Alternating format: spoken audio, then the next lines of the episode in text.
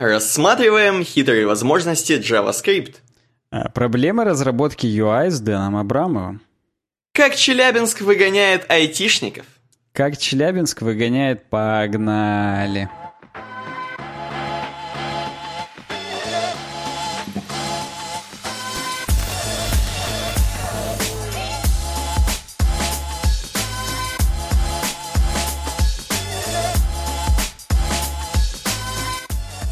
Я себя сейчас диджеем почувствовал, потому что я маркер, опять же, поставил, чтобы знать, где, ну, врезать, э, врезать нарезку, врезать врезку. Врезать замок. Я именно как классно пальчиками так сделал. И прям только звука Я- не хватало. Вот я тоже подумал, что ты уже там знаешь. JavaScript. Мы просто меня рассматриваем хитрые возможности Дэна Абрамова, у меня еще прокнулось, когда мы это делаем, но нам нет, мы должны с «Погнали» именно связывать, хотя можно э, какой-то момент э, вместо «Погнали» Дэна Абрамова вставить, будет смешно. А Челябинск Ну. гоняет Дэна Абрамова, соответственно, ну как бы уже Неплохо, неплохо, неплохо, да. Хороший старт. Э, Надо представиться. С вами проект Дизайн, подкаст «Суровый веб», выпуск номер 191. На часах уже 16 января. Но мы пишем в ночь с 15 на 16. Э, Уже пол первого. Подкаст, как обычно, выходит в VR и на украинском. Но, кстати говоря, я думаю, сегодня быстро хлестка блиц. Я тоже думаю, я подумал, вот когда ты сейчас начал представляться, в, в который-то раз, в 191 раз, ну, может быть, в первые разы мы не представлялись, Мне Но, кажется, мы в середине потом перестали, мы зазвездились, мы думали, что нас каждая собака знает. Потом мы столкнулись с суровой жизнью, что нас все-таки не узнают еще что... Киркорова Я думал, этот голос твой, а этот твой, там, а, да, этот да, там... вот это, да-да-да. Вот, и я просто думаю, что представляешь, как это полезно для какого-нибудь чувака, который один вот на шлюпке застрял посреди Тихого океана. И ему вот только э, Apple подкасты текут, например, в его радиоприемник. Сос. Вот. И он, короче, слушает, и он такой, так, уже 191 так, уже у них сколько там... а?» узнает новости, да, да. У него уже борода такая, да, он именно загар такой, знаешь, он уже, ну, так, ну я, так уж сколько я здесь суток, и перечеркивает там наши подкасты, и 200-го ждет, потому что ему, его спасут только на 200-м там, знаешь. У него как в крутом пике, он 100-200 выпусков падает и все упасть не может, вот у него так же. Да, да. Кстати говоря, если вы тоже не можете упасть, а точнее, если вы тот самый чувак, который за- застрял посреди Тихого океана, или, например, если вы э, какой-нибудь рекламодатель, застрявший посреди океана реклам э, или рекламных площадок, Да, площадок то скорее. да, вам надо бы написать на worksobaka.uwebdesign.ru, чтобы мы с вами о чем-нибудь, например, договорились, например, вставить вашу рекламу. Вот как, например, Дэн Абрамов в этот раз. Он молодец, он написал, говорит, На это... своем ломаном хотите, русском. На своем ломан. Хотите часть акций React? Мы такие, ну, в принципе, хороший, хороший дил. Да, Говорит, да. рассмотрите Уже как бы мою на закате темку. находится, но можно еще вписаться, да. Да, пока можно. Мы как в биткоин в конце залетели, знаешь, на минусах. Да, да, да. Вот, значит, э, вот, рассмотрите, говорит, мою темку, которая с хабратом переведена кому-то, с кем-то, вообще там хрен кем. Вот, и мы возьмем, мы сегодня возьмем, классная тема. Да, э, это мы сказали, это мы сказали. Твоя первая тема, которую ты пролоббировал. То есть я вот не могу сказать, что она всем зайдет. Это, знаешь, сейчас именно творчество идет. То есть как А ты тема, не надо которую... вы- негативно программировать. Вот сказал бы, что всем зайдет, и всем бы зашла. Вот знаешь. А нет, сейчас посмотрим теперь, посмотрим. Твоя темка. Ну-ка, Ну, давай. давай, давай, да. Я перед этим, кстати, скажу, что мы, я надеюсь, в этот раз выходим все-таки в премьере. В прошлый раз каким-то рожном YouTube затупил, не дал нам премьеру, сам ее выключил через 15 минут. Вот это А странно. Еще и когда она стартанула, не было уведомления, поэтому мы с Илюхой Евсеевым там посидели вначале, и YouTube ее еще и выключил. Вот. И, Ну, как-то, ну, нельзя так Так я тебе делать. больше скажу, ты еще баннер красивый Так нарисовал. я еще Поскольку- хайпил, я весь день ее хайпил в тот момент. Я думал, блин, сегодня прям все придут. Попкорн, просто трусы в конце полетят, и, и один Илюха Евсеев, и я просто, и все. Ну да, запах примерно одинаковый, что у попкорна, что у трусов, поэтому... Да, это, конечно, был полный провал. И напоминаю, у нас хорошие новости. Мы теперь есть на Spotify. Кш, кш, прием. Кш. Еще один чувак, который застрял на шлюпке, но у него не Apple подкасты, а Spotify. Он тоже, соответственно, будет нас слышать теперь и будет У него еще есть VPN, видимо, потому что он еще он в России как бы. А, не, VPN нужен только, чтобы зарегаться, потому что потом, чтобы слушать, уже не нужен. Ты просто идешь а, ну... на open.spotify.com и весь мир у твоих ног, детка. Говорят мне, поговаривают слухи, поговаривали, по крайней мере, что Spotify-то... Вот Apple Music, все вот это Google Music, все это, знаешь, от лукавого. А Spotify-то это лучшее, потому что там рекомендации какие-то великие, там тебе да, все. Да, Ты узнаешь сразу о себе самое сокровенное. И вот тут еще, представляешь, если кому-то э, будут рекомендовать наш подкаст вместе с Ози Осборном. Я очень на это надеюсь, потому что я вместе с тобой, собственно, если помнишь, как будто ты обычно не помнишь то, что мы с тобой делаем, э, мы выбирали... Если вы понимаете, о чем я, да. Мы с тобой выбирали под категории, то есть, ну, heavy metal, опять же, чтобы Кози Осборн ну, был, поближе. Был такой. Э, советовали, поэтому да. Короче, на самом деле мы там с Пашей Воли будем, я просто последнее вкину, потому что у нас там комедий. Да, у нас комедий, причем, ну их нет, слушай, мы стендап убираем, мы у нас там комедий и истории, или как, что ж там было-то? Твою мать, ну точно не стендап, какой-то другой. Журна... А, Чуть это... ли не журналист у нас. Журналист, журналист. Нет, комедий этот, эк... не экспромт, а как же там было-то? Да-да, а... индиви... э, и импровиза... Индивидуалки это нет, это не про это, Импро... другая была. Индивидуалки Челябинск. Импровизация, да, да. Ладно, давай про московское метро, что там? Все, московское метро. Э, блин, Сафари открываю. Нет, нет, не Сафари, мы сегодня в Firefox, как обычно. А, кстати, когда мне сейчас он разворачивался, он мне как Windows XP шлейф дал. Как бы, ну, видимо, на маках это тоже не Ну, как я перед, перед подкастом. Эм, статья с vc.ru. Московское метро выручило от продажи старых указателей 2 миллиона рублей. Ну, это копейки, сущие. Э, это действительно копейки, особенно для метро, и тем более для московского. Но, тем не менее, полезное дело было сделано. Почему полезное? Потому что полезно все, что в рот полезло. Как, например, старые лайтбоксы из метро. С конца декабря 2018 года метро продает старые лайтбоксы, которые, знаешь, поднимаешься на эскалаторе, выход к таким-то там на охотный ряд. Угу. Или наоборот спускаешься, и у тебя показывают, что слева второй путь, справа первый, там, к поездам до станции Третьяковская, Академическая и прочие Рязанские проспекты. А, Я, такие... естественно, их видел, и это было не так давно, предположим, года полтора, два года назад. Я еще такие висели. Ну, я, конечно, их видел давнее, вот. Угу. Но, понимаешь, их как бы, они настолько исторические, то есть они из начала 80-х, угу. насколько я помню. Ну, наверное, да, их после 80-го, после Олимпиады обновили, к Олимпиаде, как у нас все делается к каким-то событиям. Так. Вот. И так они и висели как бы с тех пор, тем более, что особо там ничего не добавляли. Ну, только там новые развязки, но у них там и, соответственно, новое оформление было, поэтому да. Uh-huh. Вот, то есть они действительно исторические, какой-то такой...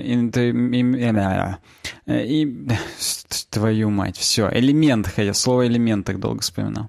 Элемент советского дизайна можно такой к себе в квартиру получить, то есть, а там, естественно, с коммуникациями, так скажем. То есть два провода торчит, 220 подключаешь, uh-huh. горит.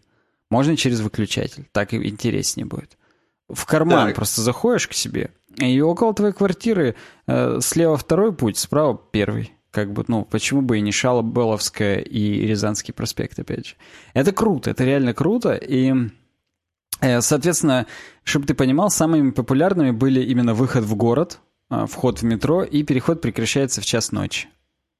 Ну, то есть, действительно, такие, которые именно, ну, нейтральные, так скажем, лайтбоксы, которые можно в толчок повесить. Переход прекращается в час ночи, все, никаких вам. Ну, на холодильник, да. А, ну да, да. Ну, это, кстати, смотри, даже ты интереснее придумал дерьмо. Но ну, это такая, они... знаешь, шутка. Вот если бы я уральским пельменем писал да, шутки, да, вот да, бы... да. Там как раз все тетки бы в зале толстые и засмеялись в этот момент. А, ну, кстати, на mosmetro.ru slash их можно нынче купить. Вот. Э, есть у тебя... Ну, ты, ты смотрел, сколько стоит, нет? Во-первых, я сейчас зайду, чтобы посмотреть, потому что ну, меня действительно заинтересовало. Световой корп, выход в город. Мне не интересно выход в город, мне не интересно именно станции, они классно выглядят. Угу. Сейчас я открою парочку. Продажи. 7500. Да, я хотел, чтобы ты угадал, мне теперь интересно, угадал бы ты или нет. Да я бы не угадал. Не, я хотел, во-первых, больше сказать. Мне почему-то казалось, что они подороже. Угу. 7500. Я не знаю, вот с одной стороны вроде как и дешево, да, а с другой стороны вроде как и дорого, потому что бесполезно абсолютно хреновина. С другой Слушай, стороны, это винтаж хрень, 60 на 60 сантиметров, некоторые он 160 на 50. То есть просто там, ну тут написано ударопрочный полистирол, Э, хотя, может быть, полистирол и оргстекло это одно и то же, я не знаю, это нам Google бы, наверное, сказал. У нас просто в Челябинске эти оргстекольные кубы, мне кажется, они в себестоимости столько стоят. Да не, я согласен, вообще на Дереху подарить такое по приколу, да, кому-нибудь, кто любитель э, винтажной и вообще истории, да, истории всякой да, хреновины. Да. Тем более, ну мы же сейчас о москвичах говорим, для них 7500 это карманные деньги, они на часть только дают таксистам. Поэтому... Ну, тем более, но, знаешь, москвич, возможно, блюет от этих уже вывесок. Мне хочется верить, что есть... Э, просто тут ну, написано, что реально их раскупают, и вот в ближайшие дни поступит новая партия. И тоже, наверное, будут э, сильно раскупать. Чтобы ты понимал, я эту новость увидел у Лебедева изначально. Угу. Вот. И он там как раз тоже славил, что это очень классно, что их не просто выкинули, что это практически там чуть ли не беспрецедентное дерьмо, что мало в каких странах вообще такое делают. Вот. И это именно прикольно. Это как бы, ну, и заработок небольшой. И, в общем... Мне интересно, ну... а, конкретно какие они оставили в музее метро, потому что у них же есть на станции спортивная музей метро, и какие именно оставили там, и почему все не оставили. Я понимаю, что это хлам, который просто... Нет, просто, э... ну, их же реально... Ты посмотрел три вида, и что там дальше? Каждая же из них не очень примечательна. Не то, что там на каждую из них Брежнев писел, там, я не знаю, или что-то еще. Чтобы, когда, знаешь, включил, нагрелось, воняло. Ну, как бы, как Но все знают. вообще-то, по идее, это даже важнее, чем Брежнев писел, потому что, представляешь, миллионы людей да какие миллионы? Я не знаю, сколько вообще людей увидела эту табличку. Просто вот сколько людей прошло мимо этой таблички, даже на самой непопулярной станции метро. То есть, в принципе, 7500 это дел, дел Дилыч вообще. Если кто-то хочет. Я такое чувство, что мы хотим продать кому-то это дерьмо. Ты согласен. Вот. Это на самом деле тоже, как и Spotify, это просто две интеграции у нас в подкасте. И, и, да. и, когда и поэтому я и пропихиваю эту тему, потому что, ну, как бы да. Э, хотя, ну, повторюсь, это это круто, это просто реально интересно. Это мы же здесь часто вообще за урбанизм говорим в нашем подкасте. Просто угу. вот, ну, это часть истории. И, блин, вот мы с тобой, помнишь, я не знаю, выпусков 30 назад, может быть, больше, рассуждали, там какой-то чувак сделал рендер, как бы вывели, вы, выглядели старые советские э, вывески в некоторых городах. Я не помню, там то ли один какой-то город был, то ли несколько. И там он именно отрендерил, будто бы они горят все еще.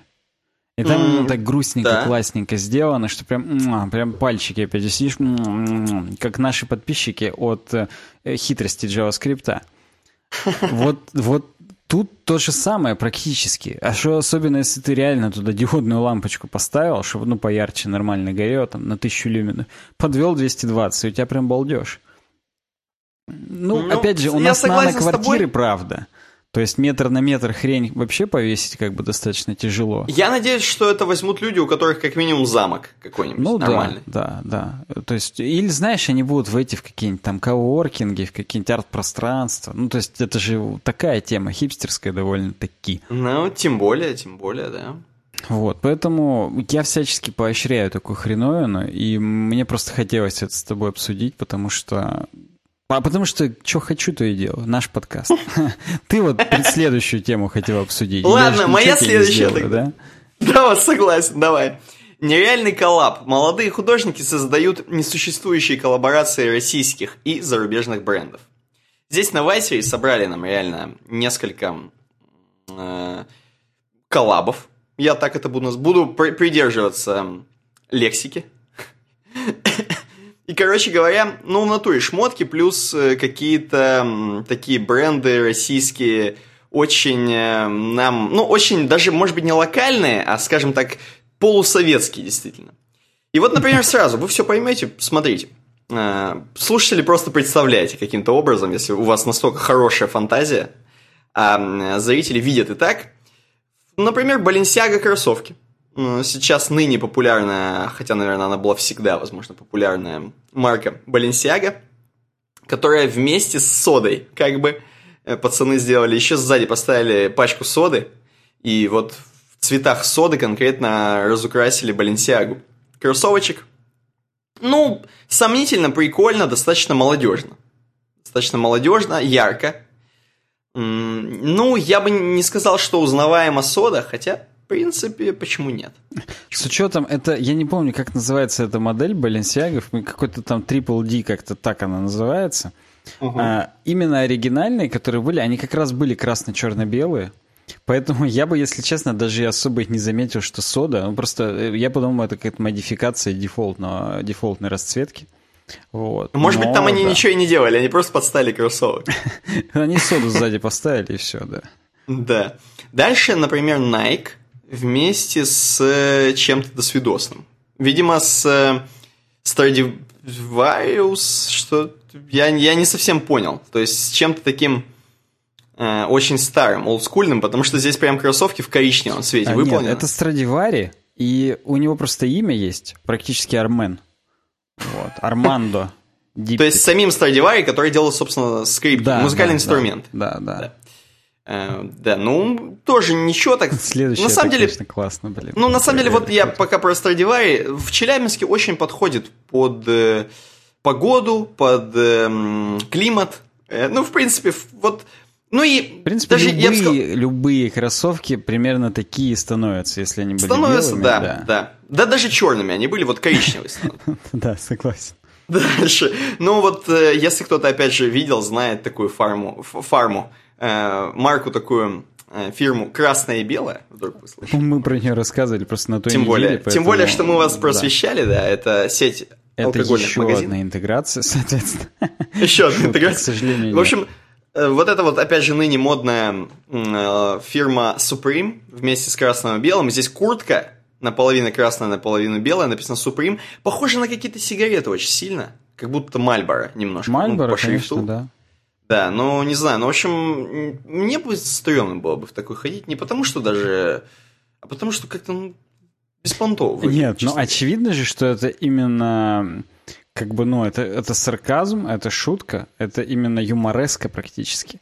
Ну, то есть, опять так. же, вот диджей Огурец бы в такой выступал, и норм прям было бы. Ну, это есть, естественно, это естественно. Это именно, ну, нереальный коллаб, уже тебе говорить, как будто это я рисовал.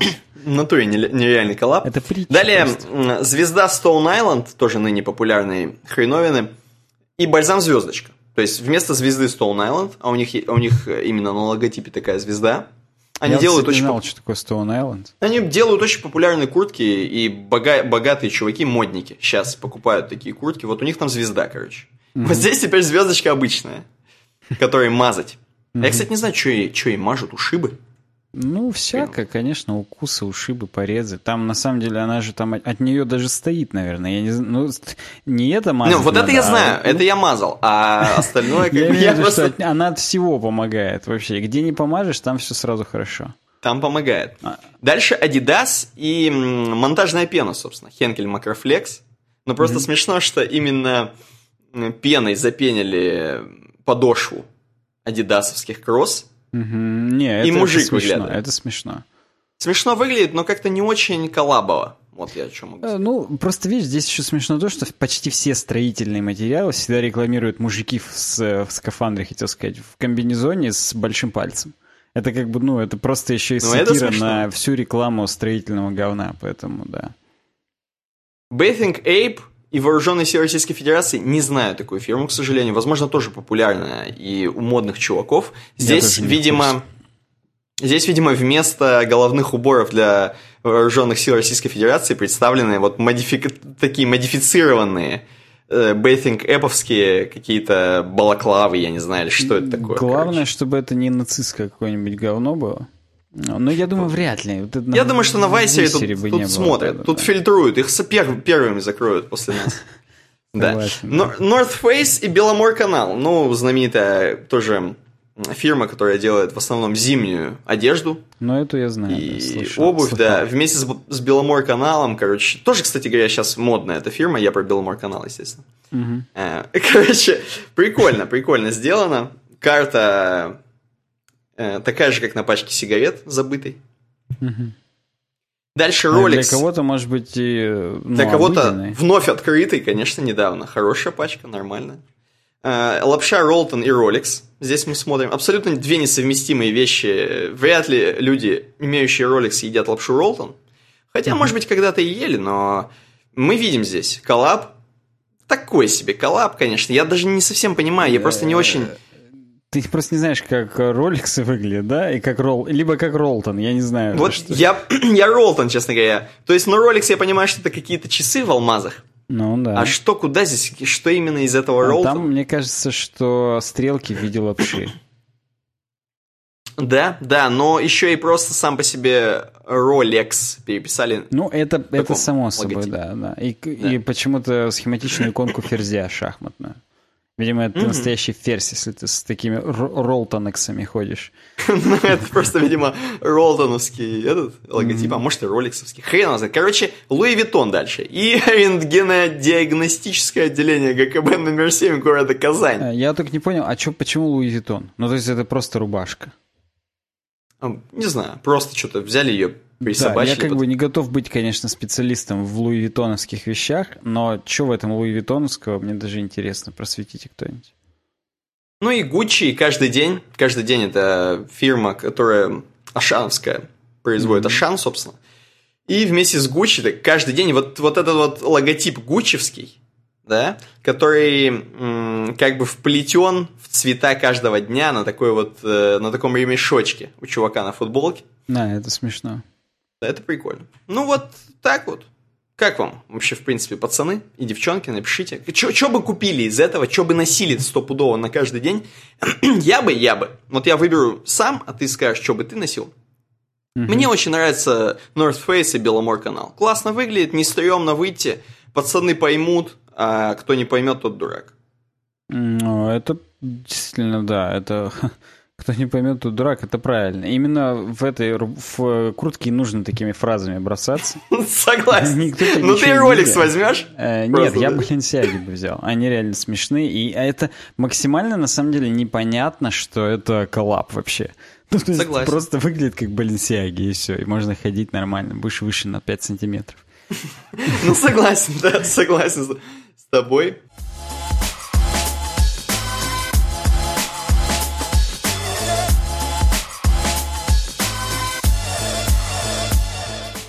Пойдем дальше к следующему разделу, который у нас как бы перемычечкой, перемычечкой. Э, вот, а перемычечка это Patreon. Patreon, то есть, э, если вы все еще не знаете, слушайте нас уже там знаю, 191 выпуск, например, и все еще не знаете про Patreon, то я вам расскажу, могу рассказать. Допустим, вот Сань, вот Сань, если бы ты, вот твой любимый какой-нибудь музыкант был бы на Патреоне, да, и ты бы хотел его поддержать, ты бы что, не поддержал, что ли? Говно вопрос, ты что? Конечно, вот, а мы, бы. А мы теперь вместе с Ози Осборном на Spotify. Понимаешь? И нас, я считаю, можно как вашего любимого музыканта, практически исполнителя. Мы еще тем более на Яндекс подкастах, э, э, которая называется Non-Music, не музыка, Яндекс не музыка. То есть полностью практически музыкальный лейбл его дизайн. Группа Суровый Веб, да? Короче, поэтому можете, чуваки, на Eurodesign, э, точнее, хотел сказать на eurodesign.ru slash Patreon, э, точнее, на patreon.com slash Eurodesign э, поддерживать нас, а мы вам будем э, дарить какие-нибудь штуки, потому что там все написано, собственно, на самом Патреоне. Да хрен с ним штуки, я скажу самые топовые вещи. А, Давай. Это наше а. Наше новое, вообще эксклюзивное, лимитированное шоу для любых патронов. Мы не разбираемся, у вас золотые зубы или там роликсы, Rolex. или неважно. Если вы наш патрон, вы получаете пресс-шоу, получаете его в полном объеме, там где-то до 30 минут в среднем, там от 15 до 30 вот такой разбег. Угу. Как половой акт примерно один. Ну, это, слушай, это еще очень хороший половой акт, я бы даже сказал. Я бы даже сказал, э, сейчас у нас эм, все еще рабочее название былины это имеет, вот это пришоу. Но я бы уже сказал, что половой акт должен быть там в списке конкурентов на название. Да, суровый веб, половой акт. Суровый веб, Прелюдия. Весь, да, прелюдия, прелюдия. А наш подкаст это уже половой. Вот это нормальный обычный половой акт. Два часа, два с половиной. Как бы, в принципе. Да, типа, типовой, я бы даже сказал. Э, поэтому переходите, patreon.com slash webdesign, ссылка есть, как всегда, в описании, она там одна из первых, вообще сверху. Любая копеечка, которую вы занесете, откроет вам доступ к былинам, а там такое, вы просто не представляете, там mindblowing полный. Поэтому не пропустите. Ну и там, кроме всего прочего, есть куча разных других прикольчиков, призов, которые вы можете заработать, в том числе бесплатные стикеры, подкаст на день раньше, а, участие в нашем скрытом чатике и так далее и тому подобное. Поэтому patreon.com slash uwebdesign. Да, пацаны. Вот так. Так и работаем. Идем следующая тема. Бесплатные, приватные репозитории на гитхабе написано у меня в слайке. Носыч, Носыч прокомментировал. Я так понимаю, ты просто ради того, чтобы Носыча взять. Не важно, деле, какая там ты тема. понимал, я эту тему именно как тезис записал просто в Trello нам, что надо вот про это будет стопудово сказать. А будет это Носыч, Курносыч, Говносыч, мне не важно было, поэтому Тут, ну, Носыч, ну окей, что, почему бы и нет. Я рад любым Носычам, поэтому да. Согласен. На GitHub.com теперь можно иметь неограниченное количество приватных репозиториев с ограничением до трех участников в репе. В репе. Вот ты если реп слушаешь, там три только участника может быть. Ну или на реп-базе, если я нахожусь, да. Ну вот или так, да. троих можно. Действительно, с Нового года пацаны, хотя они написали от 7 января, конечно, э, у себя в блоге новость. Возможно, с 7 января только, так что это достаточно свежак еще. Хотя, когда подкаст выйдет, то вы уже все Конечно, создадите уже приватные... С душком будут все репозитории созданы. Как вы понимаете, что не секрет, вообще на гитхабе можно бесплатно создавать репозитории хоть сколько угодно, но они будут все доступны публично. Они будут публичные, соответственно, сами понимаете, ваш код, ваш бесценный вот этот вот JavaScript утечет кому-нибудь в проект другой, и люди будут зарабатывать деньги, а вы так и останетесь в жопе. Но GitHub для этого делает все, чтобы вы не оставались в жопе, тем более, что они говорят, многие люди ищут работу посредством GitHub. Многие люди просто вот используют зачем-то приватные э, GitHub репозитории. Давайте сделаем им free полностью бесплатно. Хотя три участника это, ну, сомнительно, потому что, как бы, вы же понимаете, что на большую компанию такое не расшаришь. То есть, просто компании все еще по-прежнему будут э, покупать у них аккаунты, э, в смысле подписку, там вот это все, что у них есть, их планы будут э, оплачивать. Но по факту, если вы такой чувак, как, не знаю, такой хан соло от мира разработки, то можете наделать бесплатных там репозиториев приватных у себя и, значит, э, в них что-нибудь там свои проектики делать. Ну вот примерно Я могу, так. Могу конкретно use cases сказать. Давай. А, вот есть несколько, допустим, ты фрилансер, у тебя есть несколько клиентов, там 15 штук. Угу. Для каждого из них ты написал какой-нибудь мини-плагин, мини-темку WordPress, что-то еще. Э, сейчас WordPress с плагином GitHub Updater позволяет обновлять темки и плагины, которые захостены на GitHub, если новый ты что-то пушнул, угу. заходишь в админку и просто обновляешь, как обычное обновление плагина. Вот. Но опять же, это же, ну, это для твоих клиентов. То есть это sensitive information в каком-то смысле. Во-первых, ты не хочешь палить, что ты работаешь с красным-белым, например. Хотя такое я бы, если честно, спалил. С Rolton, что ты работаешь, например. Потому что плагин называется Rolton Widgets. Там что-нибудь. Угу. И ты просто делаешь их приватными, пушишь туда, обновляешь. У тебя это лежит, э, ну, в, в каком-то месте. Мы не знаем, где именно Microsoft. А я напоминаю, GitHub это теперь проект Microsoft, продукт. И это на самом деле тоже как раз, ну, то есть еще раз показывает, что э, они стремятся к тому, чтобы быть с людьми, быть с разработчиками, повернуться наконец-то к ним лицом, а не жопой, и как угу. бы, ну, чтобы все было классно. Вот, и все, и вот ты просто это хостишь в приватном репозитории, никто не знает, что ты, кроме того, что ты коллаб, коллабишь в и как бы в реактовский официальный репозиторий, в какой-нибудь Vue.js, ты на самом деле по ночам еще Ролтону пушишь новые виджеты, потому что угу. как бы они платят тебе в 10 раз больше, чем ты зарабатываешь на донатах с реакта, условно говоря. Поэтому... Если ты условный Дэн Абрамов.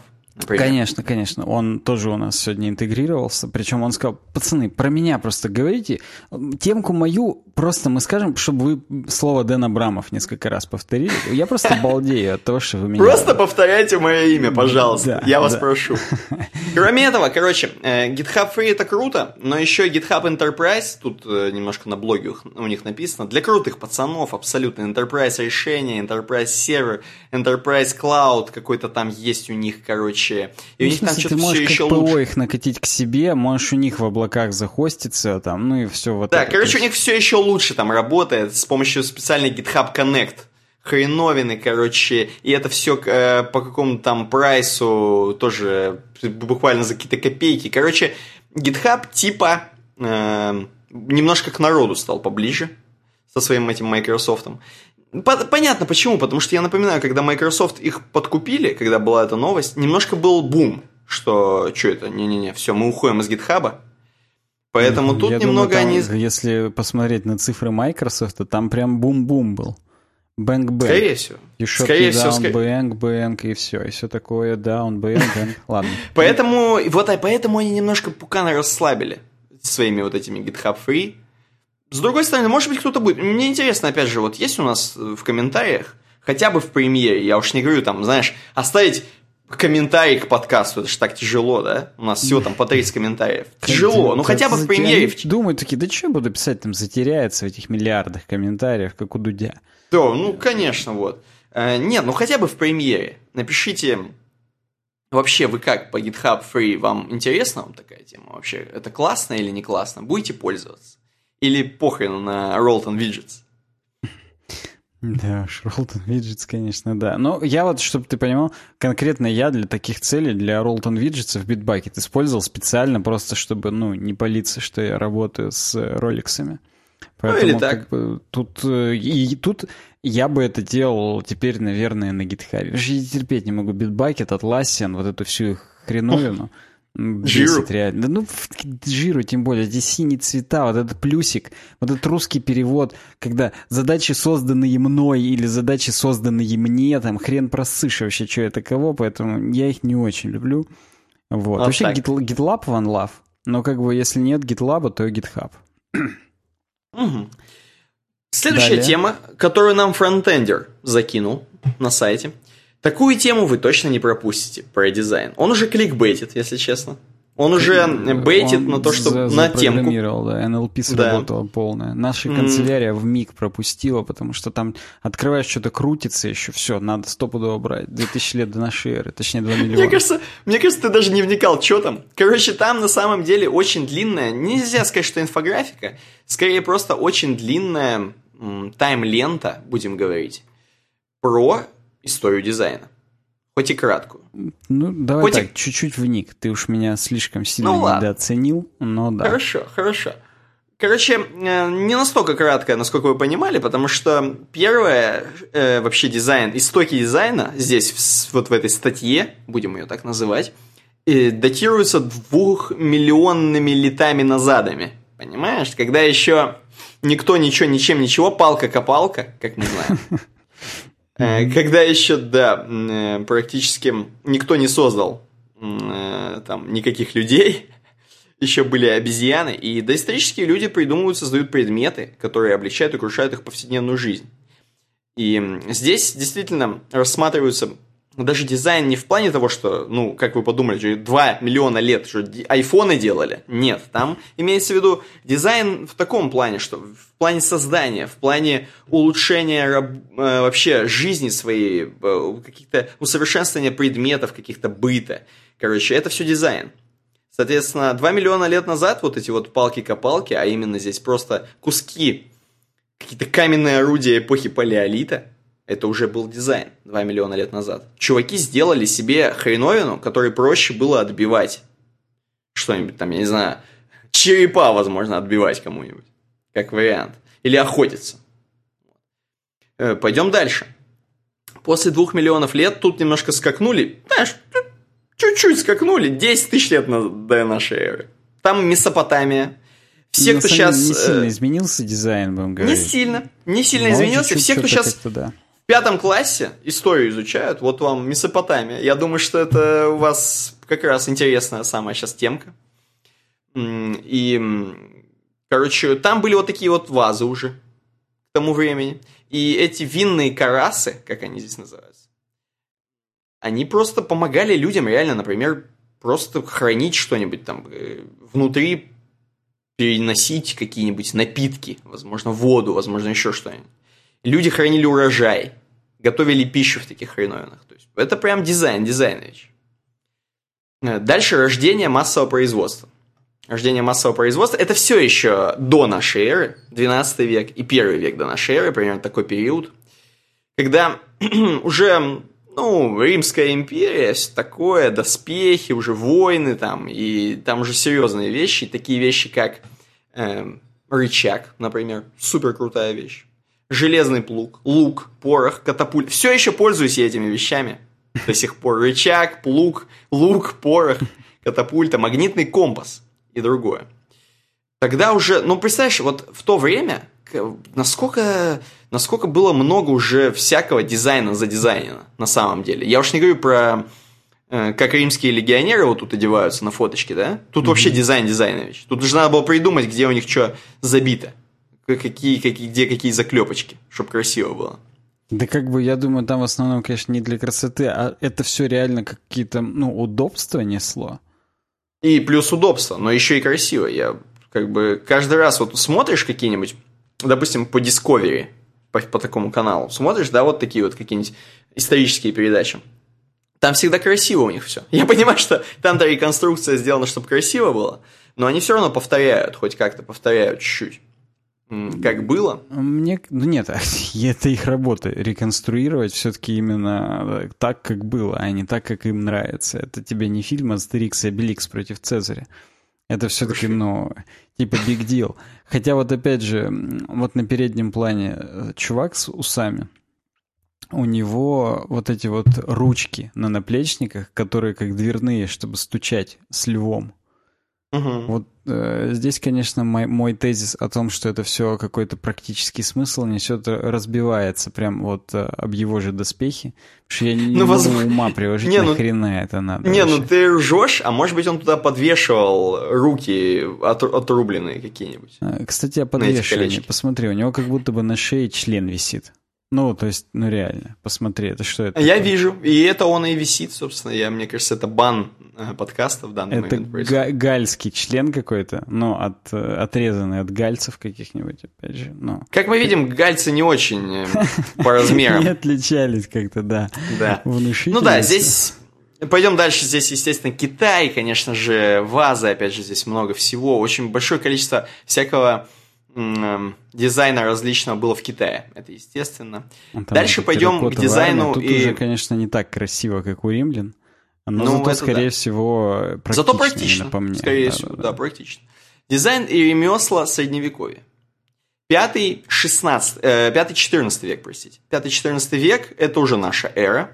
Это уже, ну, опять же, всевозможные металлы, которые использовались уже новые для того, чтобы там выплавка всякое там кование различное, ковка кование, простите, кто вдруг, если сейчас очень умный нас слушает, поржет, конечно, над моим знанием, в принципе, исторической хреновины этой всей. А, вот. Ты думаешь, ковали только в, в исторические времена, сейчас уже никто не кует, да?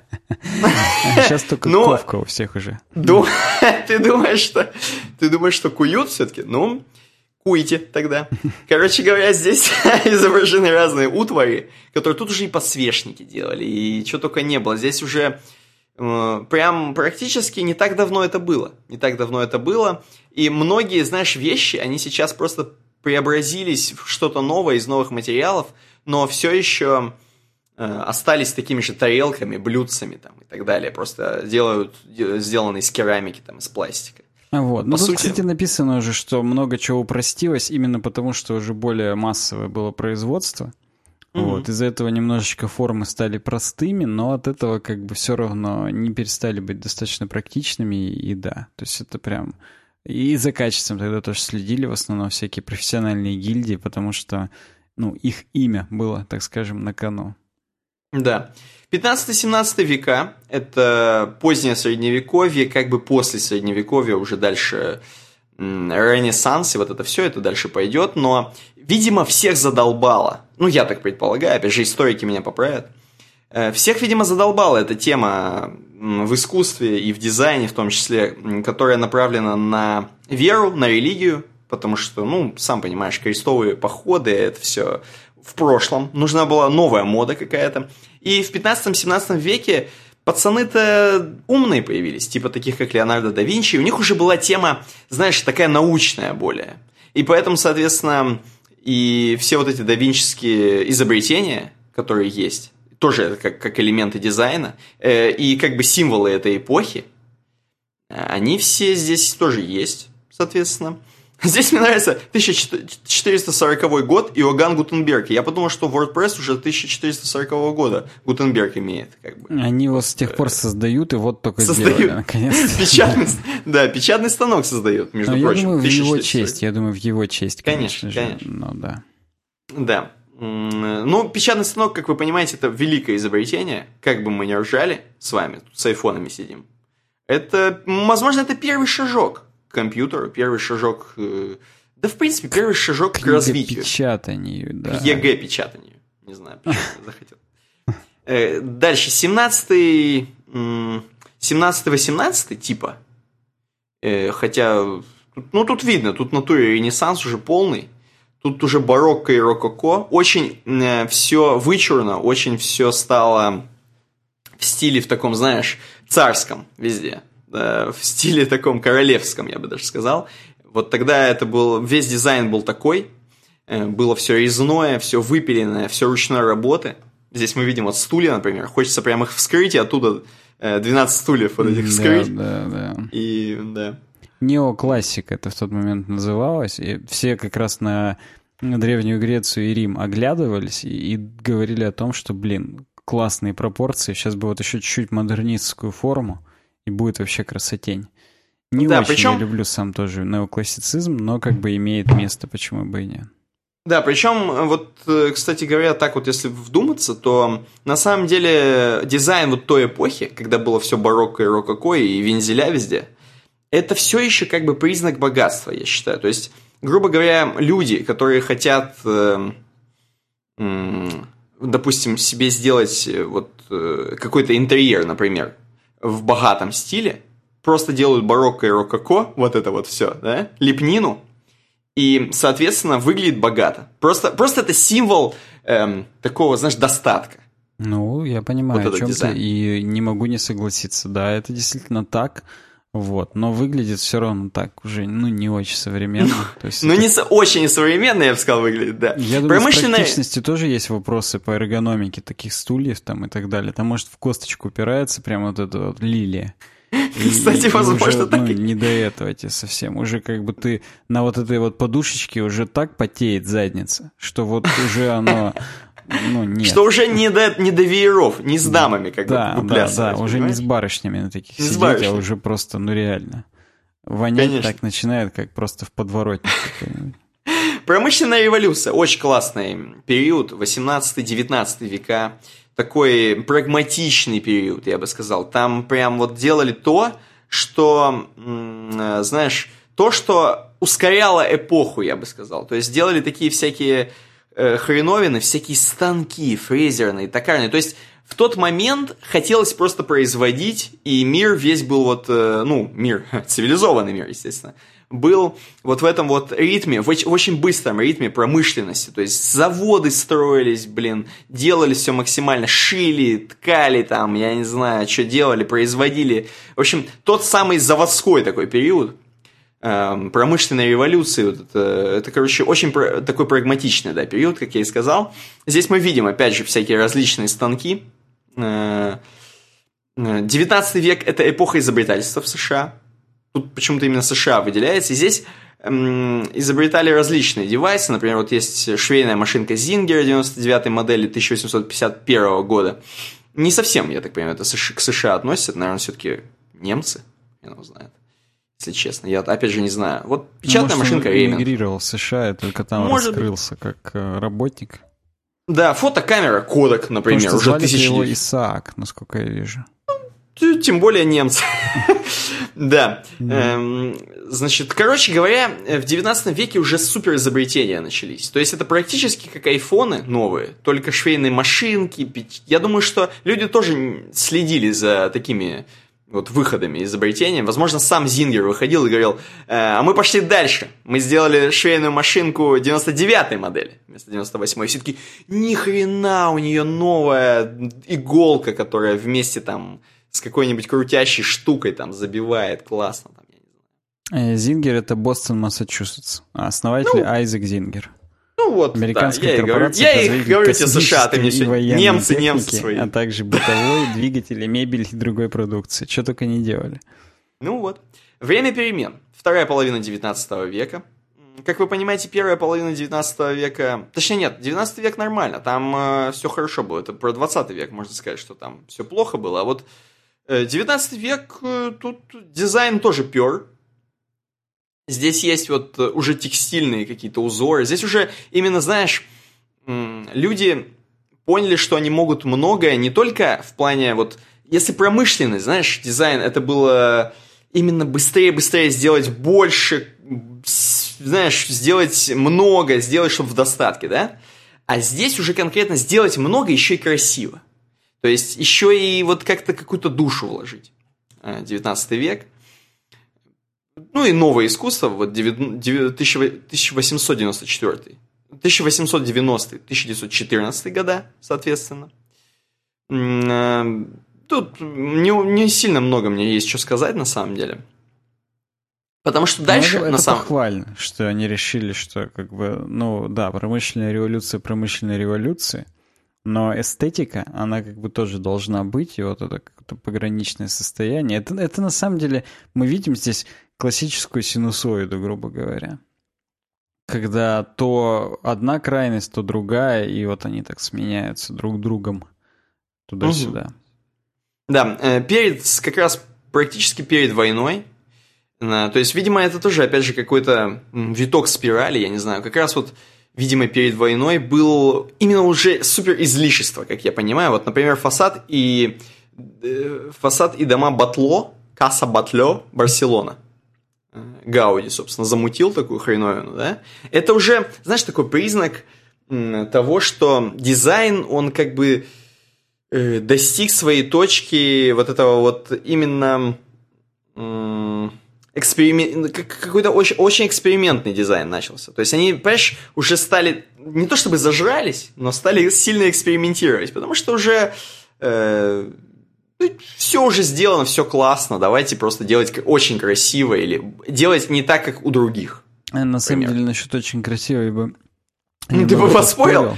Да, ну, но реально, каждый сам смотрит. это выглядит. Мне кажется, они еще с наркотиками как раз начали экспериментировать в начале 20 века, и вот мы видим, все эти проявления, собственно, Ну да, на, на фасадах, на фасадах видим, да, в Барселоне. Дальше, естественно, военные всякие штуки начинаются, то есть... Э, Первая мировая, Вторая мировая, соответственно, это тоже отражается все в дизайне, и немного застой происходит. И опять же, здесь новый виток, который уже, ну вот, тут на самом деле во второй части это описано, я вторую часть не смотрел, но просто, короче, э, суть в том, что... А, почти здесь есть вторая часть? А, она будет в марте 2019, поэтому я ее не смотрел. Но суть в том, что, короче, Э, дальше я просто понимаю, что война и снова промышленная хреновина, Ну да, понимаешь? да, опять надо было перегонять, обгонять, догонять и так далее. То есть опять вот это, ну, я говорю, здесь прям... А потом холодная война снова увеличивать, улучшать, ухренать, и вот дизайн, mm-hmm. он постоянно mm-hmm. вот так вот. Ну, собственно, вот такая история, краткая история дизайна. Тебе какой вот период западает в душу? Вот вообще вот какой тебе нравится реально период вот дизайна конкретно?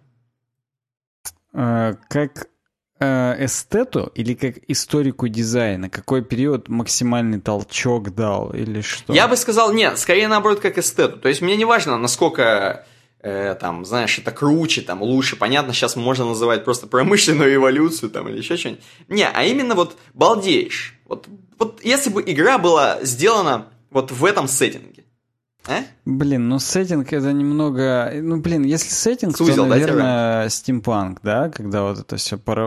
эпоха изобретательства в США. То есть начало да. 19 века. Но если говорить... Ну, то есть это если говорить про игру. То есть в этом мире, наверное, интересно было бы жить, потому что реально много инноваций, много чего-то нового, и это, это, ну, это завораживает, это приковывает взгляд.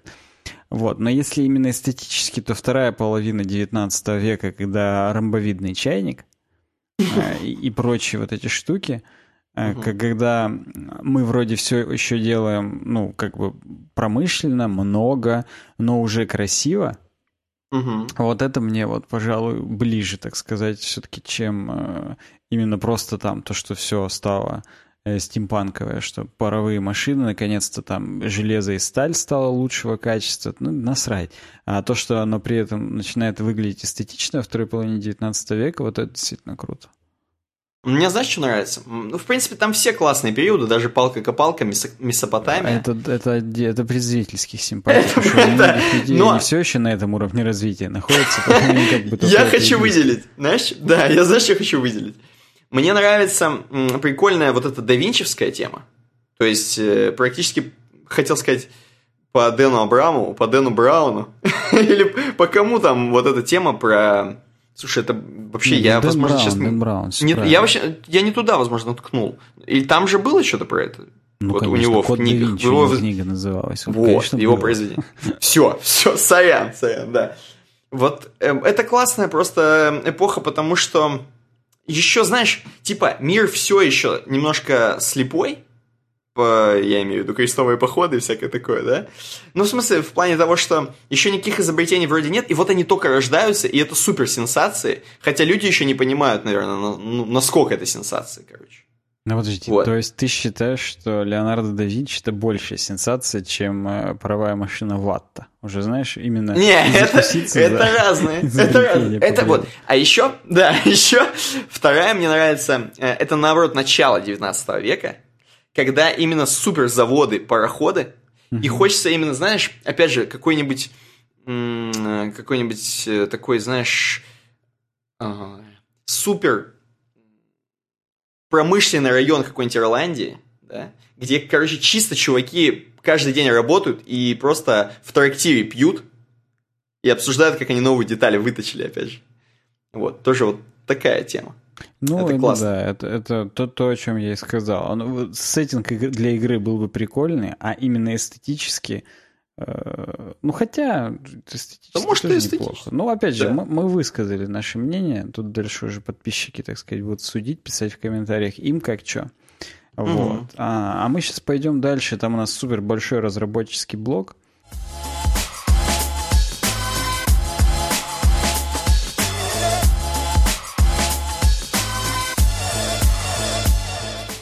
Вот. Кстати, и, да. Э, да, и его предваряет, как обычно, наш основной спонсор.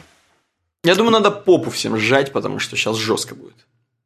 Э, ну, тут не только их сжать, тут, мне кажется, надо еще просто там стиснуть зубы как-то, но... И писю. Выпить э, ферменты, потому что такое как бы сложно переваривать. Вообще такое лучше не переваривать. Такое лучше употреблять, так сказать, в чистом виде, и оно, оно выйдет потом.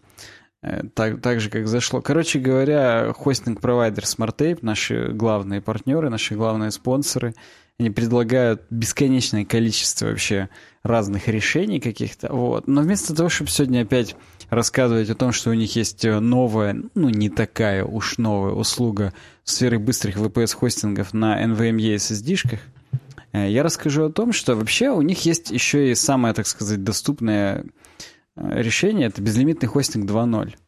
Э, почему 2.0? Потому что наконец-то он перестал тупить, наконец-то там все очень классно, быстро отвечает поддержка, бесплатно переносят сайты и так далее и тому подобное.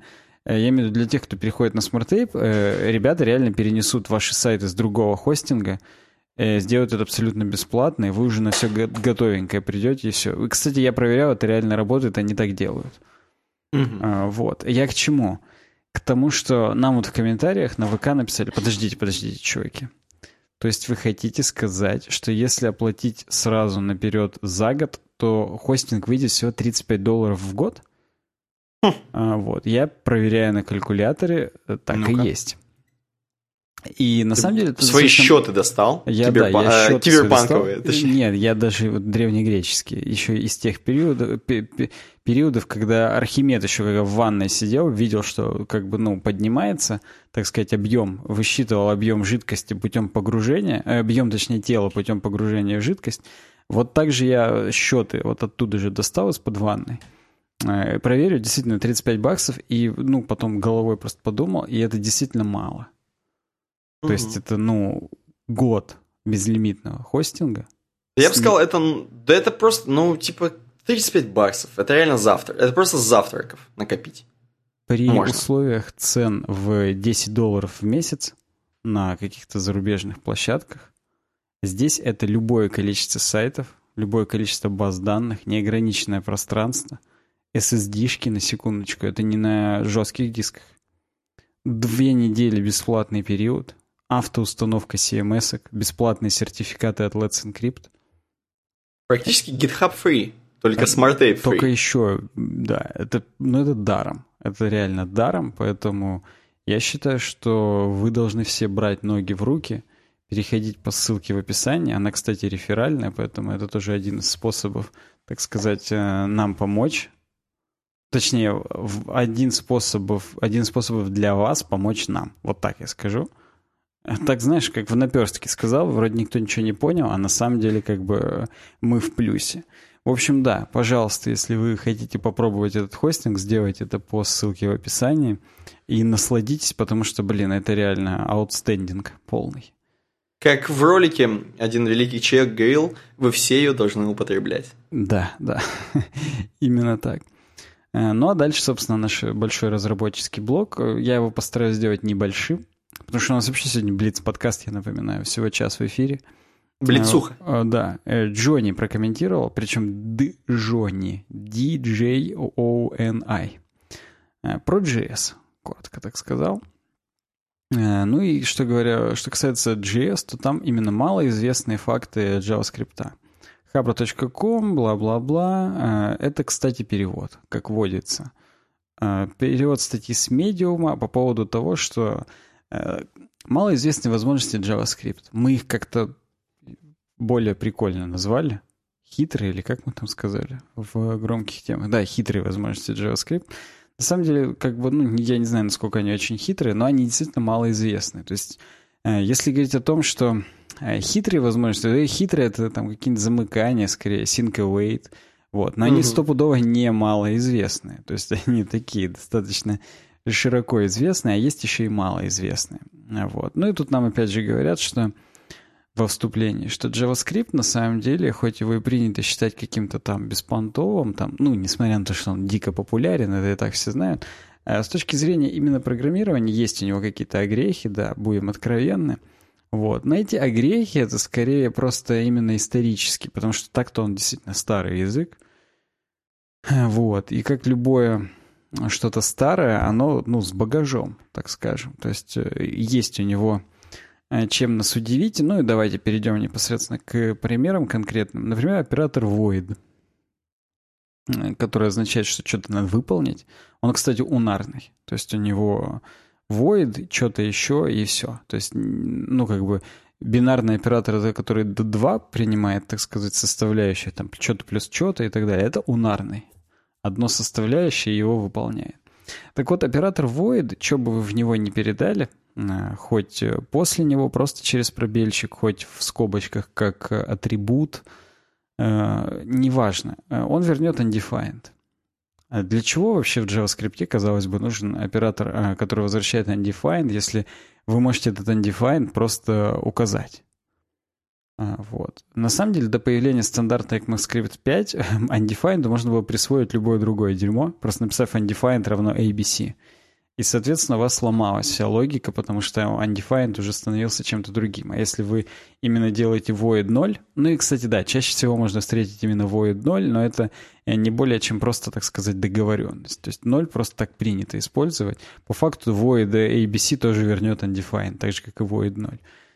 Так вот, если бы, ну, то есть раньше можно было переназначить undefined до ECMAScript 5, Э, для того, чтобы получить именно чистейший undefined классный, э, как раз и э, делали void 0. То есть вот в таком духе. Сейчас уже мало используется. Вообще, на самом деле, заголов, опять же, в предисловии к статье было, эти вещи, они не столько, так скажем, здесь нужны для того, чтобы мы ими реально пользовались. Пошли послезавтра, переписали весь свой код с void 0. Э, нет, сколько для того, чтобы если вы это встретили где-то в коде, то вы не растерялись, а знали, что это такое, для чего это, ну и как, как, какой, собственно, результат выполнения такого кода будет. Переведу дыхание, аж на одном дыхании так. говорю, аж запыхался, ну. чутарик. Скобки при вызове конструкторов не обязательно. Ну, все мы знаем, что можно объект э, экземпляр даты вызвать э, date равно new date из скобочки, на самом деле это не обязательно. Это никак не влияет на правильность работы программы, просто, ну, принято так делать со скобочками. Хотя, опять же, может быть, в каких-то командах и не принято. Можно их не делать. То есть, если вы увидите, что кто-то вызывает конструктор без скобок, это не ошибка, это просто он так думает, так делает. А потом дальше скобки при работе с IIFE можно не использовать. А IIFE — это Immediately Invoked Function Expressions. Это, короче говоря, анонимные функции, лямбда-функции, которые мы... Нет, анонимные функции, которые мы сразу же и вызываем. Ну, например, э, так принято было именно jQuery код выполнять вместо document ready — описываешь функцию, заключаешь ее в скобки и сразу же ее вызываешь. То есть вот здесь есть пример. Э, зрители, посмотрите, слушатели, просто представьте. Вы в скобки берете все, весь function declaration, то есть слово function, скобочки и кудрявые скобки с телом функции. Заключаете его в скобки, и после него еще одни делаете скобки, типа сразу ее вызвать. Э, это, это, ну, как бы, и, и вот так это принято писать, но на самом деле можно с помощью void, опять же, Э, вызывать, эм, писать void, потом functions, э, круглые скобочки, кудрявые скобочки и просто сразу э, одни круглые скобочки. То есть предыдущие, которыми вы все, всю функцию вокруг а, окружаете, их можно не писать, если вы добавляете void или любой другой унарный оператор. Почему? Потому что следующий код просто воспринимается именно как функциональное выражение. И поэтому можно его сразу выполнить. Потому что по умолчанию, если вы void не сделаете, то э, ну, будет синтекс error написан, потому что функцию вы объявили, но она не является функциональным выражением, она является просто объектом. Вы не можете его выполнить. А если вы подставляете, например, void, это становится функциональным выражением, можете его сразу выполнить, и это более читабельно, например. Вот. То есть, ну, опять же, здесь есть ссылки на, для тех, кто не знает, что такое immediately invoked function expressions. Хотя, я думаю, мне кажется, я сразу это описал. То есть это функция, у которой вы, вы у нее не делаете имя, вы ее описываете, сразу вызываете, и все, и она перестает существовать. То есть остается только э, результат ее выполнения, будь это какой-нибудь э, return или непосредственно какие-то действия, которые она производит. А следующая малоизвестная возможность JavaScript — это конструкция with — конструкция with, а, она поддерживает блоки выражений, то есть with в скобке передаем какой-то объект, и потом в кудрявых скобках э, стейтменты, которые нужно выполнить. И она по порядку их выполняет на самом-то деле. Примерно, но нет. А, она берет и... А, вот есть у нас объект person. У него есть три свойства. First name, last name, age.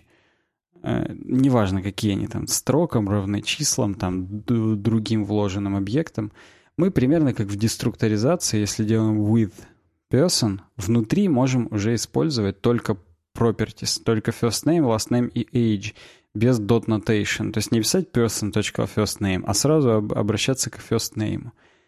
Э, на самом деле, ну как бы, действительно, это типа деструктуризации еще до того, как деструктуризация была введена в ECMAScript 6. Вот. Но на самом деле она признана устаревшей, пользоваться ей не рекомендуется, потому что даже в strict режиме, который use strict, если вы пишете, она, ее запрещено использовать, потому что она вызывает проблемы с производительностью и безопасностью. Тут, кстати, даже особо не написали, какие именно, но, видимо, вот да. Так, значит, э, дальше у нас идет конструктор function. Function с большой буквы. Обратите внимание, наши э, слушатели. Потому что зрители, вы видите то, что написано. И каноническим, так сказать, миссионерским способом э, объявить функцию является ключевое слово function с маленькой буквы. То есть просто пишите function, название, кудрявые скобки с атрибутами и потом тело функции. Но это не единственный способ эту функцию определить. Вы можете через конструктор function с большой буквы также определить. Написать, написать например, const multiply равно new function с большой буквы. И в скобках передать э, первые, ну, собственно, первые несколько параметров это будут э, именно аргументы. Например, x, y, там, z, неважно. Э, причем э, в одинарных скобочках как будто бы это именно, ну, типа строки. А третий параметр — это непосредственно функция, опять же, в строковом виде. Например, return x умножить на y. И, соответственно, когда вы потом вызываете multiply от 2,3, одно от двух аргументов, вам возвращается 6. Э, это достаточно туповато так использовать, потому что ну, большие функции как-то неадекватно будут восприниматься в таком виде написания. Но, как бы, если вдруг вы что-то подобное встретите, вы просто знаете, что это классическая функция, и все. И ничего другого. Ну, кстати, интересно отметить, что конструктор function с большой буквы является родителем всех конструкторов JavaScript, и даже конструктор object с большой буквы — это конструктор function на самом деле. Соответственно, собственный конструктор function — это тоже function. Поэтому в результате вызов вида object.constructor.constructor в каком-то, в какой-то итерации приведет к тому, что вы вызовете в итоге function. Даже если это будет там супер вложенный объект, объект, объект, э, в итоге родительским будет э, именно конструктор function. Фу, опять отдыхиваюсь. Нормально, нормально, пока ну, идет вообще, хорошо. Вообще на одном дыхании. Я бы сказал, я бы сказал, знаешь, это такой близ JavaScript у нас раздел. Я сейчас, короче, как что где когда все, все встали со стола, я один отвечаю на супер блиц и вот запыхиваюсь. По 20 секунд, короче. И ты должен... Ты, да, господин, господин ведущий, ты должен мне говорить. Я причем должен именно просить тебя повторить А потом... Не, и ты это долго говорил, говорил, я вот так, тишина, тишина, я такой. Это ваш ответ, Александр? Ну вот, да-да-да. И я, например, должен повторить, попросить повторить, но не для того, чтобы повторить, а для того, чтобы еще там 15 секундочек подумать, Выиграть, пока да, повторяю. Да, да, подумать. Да-да-да.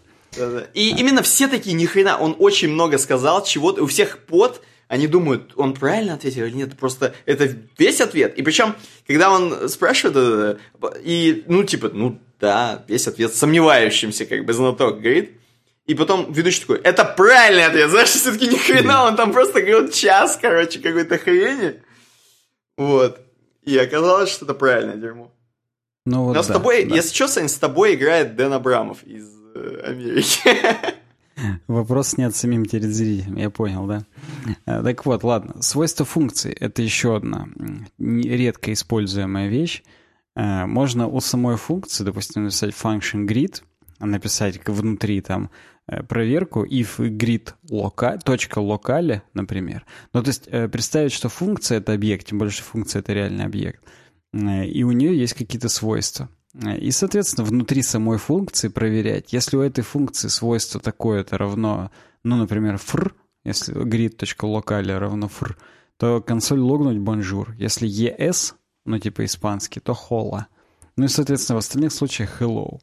Э, и потом мы вызываем просто grid hello, потом делаем grid.locale равно fr, присваиваем один раз функции, и после, с этого момента grid будет выводить bonjour. Э, то есть, опять же, ну, как бы вместо атрибутов, что ли. Но э, если атрибуты мы каждый раз должны указывать, то свойство функции достаточно определить один раз, и она с этого момента будет такая-то. Ну, кстати, опять же, это мне напоминает немного паттерны как раз ну, современных фреймворков, типа там, опять же, React, Vue, то есть здесь есть какой-то, ну, store у этой функции, так же, как у экземпляра Vue. И мы там в этих параметрах храним эту хреновину, ну и, соответственно, оно в зависимости от того, что мы там храним, мы можем менять э, выпол... ну, результат выполнения самой функции. Другое дело, что здесь это будет не очень реактивно, то есть нам каждый раз надо будет ее перевызывать, но это уже так. Это просто ассоциация, которая у меня возникла. Э, функции со статическими переменными. А, ну тут, собственно, то же самое. То есть мы можем каунтер хранить в самой функции и, соответственно, выводить э, то, что... Ну, то есть мы можем генерировать новый, новый номер каждый раз, вот функция generate number, которая зависит от каунтера, который у этой функции хранится. Сколько бы мы раз ее не вызывали, она будет увеличивать на один, потому что каунтер на самом деле хранится в самой функции, но мы его можем в какой-то момент переопределить, взять, просто написать, что каунтер равно 10, и все следующие вызовы опять с 10 начнутся просто и все. Так, дальше много кто, наверное, ей не знает, что любые аргументы, которые мы в функцию передали, они хранятся в объекте arguments, который, собственно, есть внутри скоупа самой функции. Как нетрудно догадаться, в стрелочных функциях его нет, потому что скоуп стрелочной функции равен скоупу внешнему.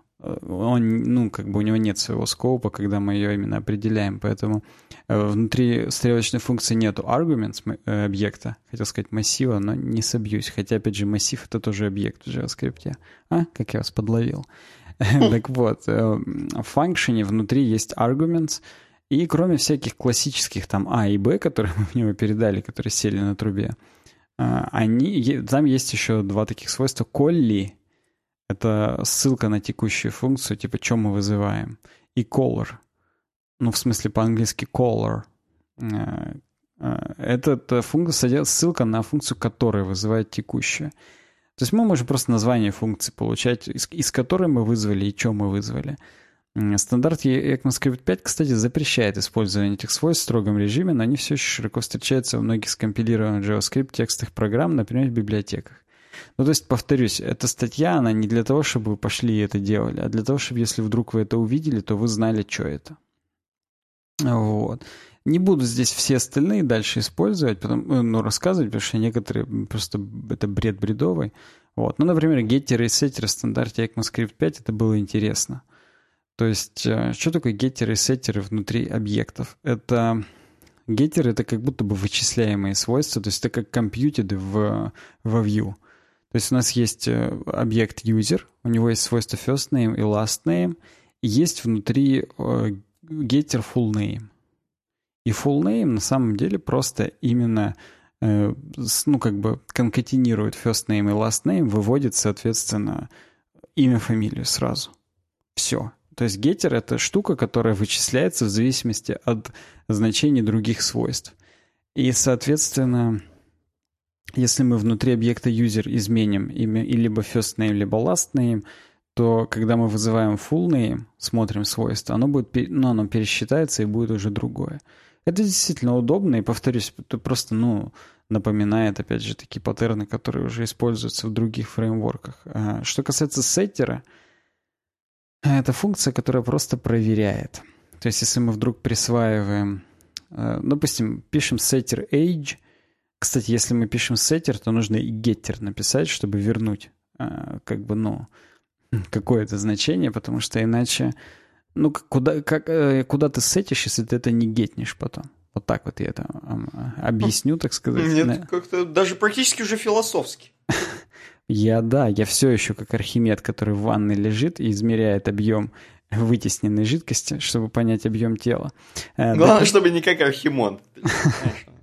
Он-то да, он тоже там вытеснял нормально так.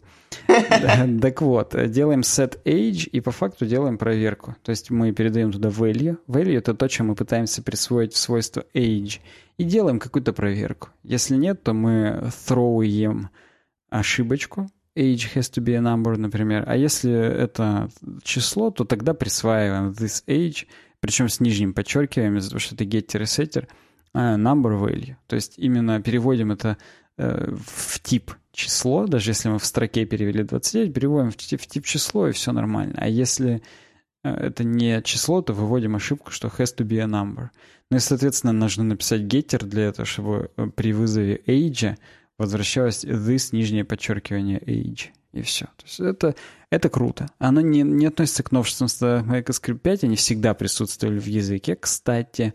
Просто в ECMAScript 5 добавлены удобные синтаксические средства для работы с ними. Ну, чтобы вот так get set писать. Э, я так понимаю, раньше нужно было по-другому писать.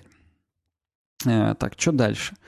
Дальше оператор запятая, это интересно, кстати. Через запятую можно выводить э, несколько выражений. Все будут выполнены, но ретерниться будет только результат последнего. Ну, то есть, допустим, мы делаем return counter запятая консоль лог, запятая каунтер. И, соответственно, у нас и каунтер плюс плюсница, и консольница, но ретернится только каунтер. После, то есть, ну, ты, лучше и не скажешь. Все выполняются выражения, но только последнее возвращается. Все. Это, это действительно круто. Это очень хороший такой синтаксический сахарок. Вот, поэтому можете даже щегольнуть перед своей командой, когда будете такое использовать. Просто, что это, что это? А вы просто скажете, идите и послушайте и веб-дизайн, они вам расскажут, что это. Это я опять отдыхиваюсь, как вы догадались. Оператор плюс. Э, любая хреновина, которая превращает строку в число. Даже если внутри строки восьмеричная или шестнадцатеричная, ставишь плюс, унарный оператор, соответственно, потом скобку, э, строку, точнее, в одинарных кавычках, и все, возвращается непосредственно число. Даже если делаешь плюсик, и потом строку 0xff, то есть в 16-ричном 255, он вернет 255. Это хороший унарный оператор для того, чтобы именно э, перевести какую-нибудь хрень в число. Кстати говоря, если мы туда перед, передадим строку, которая числом не является, вернется not a number, естественно. None. Э, двойной восклицательный знак сам часто использую. Это просто... На самом деле это, ну, естественно, не оператор двойной восклицательный знак. Это просто два оператора не подряд. Вот. Ну и если мы его так делаем, два оператора не, мы просто переводим результат э, того, что мы хотим перевести, в логическое. То есть либо true, либо false всегда выводим. И, соответственно, два восклицательных знака 0 — это false, два восклицательных знака 1 — это true. Ну и, короче говоря, false — это будет 0, э, пустая строка, null, undefined, соответственно, false. Not a number, по-моему, это false, хотя не готов ответить. Сейчас уже это вопросики с JavaScript собеседований. Потому что not a number это может быть все-таки true, потому что это, ну, как бы это все равно тип number. Хоть это и none значение, но типа тип number. Кстати, мы можем прямо в прямом эфире в консоли посмотреть. Эм, так, none. Нет, none это все-таки false. Ну и, соответственно, undefined, да, тоже false, как бы, как, как я и говорил. Короче говоря, это, это прикольная штука, я ее очень часто использую именно как э, return. То есть у меня есть какое-то компьютерное значение, которое в зависимости от какого-то Э, любого значения мне возвращает трушное оно или фолсное. Для того, чтобы мне не делать этого в нескольких местах, я это один раз вычисляю, потом уже использую там или в шаблонах где-то, или еще. Э, оператор побитого отрицания, кстати, часто видел такое в сурсах, так сказать, в Legacy коде.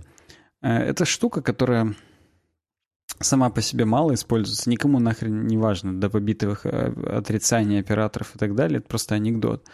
Но, но, если мы делаем побитое отрицание .index of э, и какую-нибудь хреновину для строки, то мы можем узнать, находится в этот элемент в строке или нет. Условно, у нас есть строка Nathan Drake.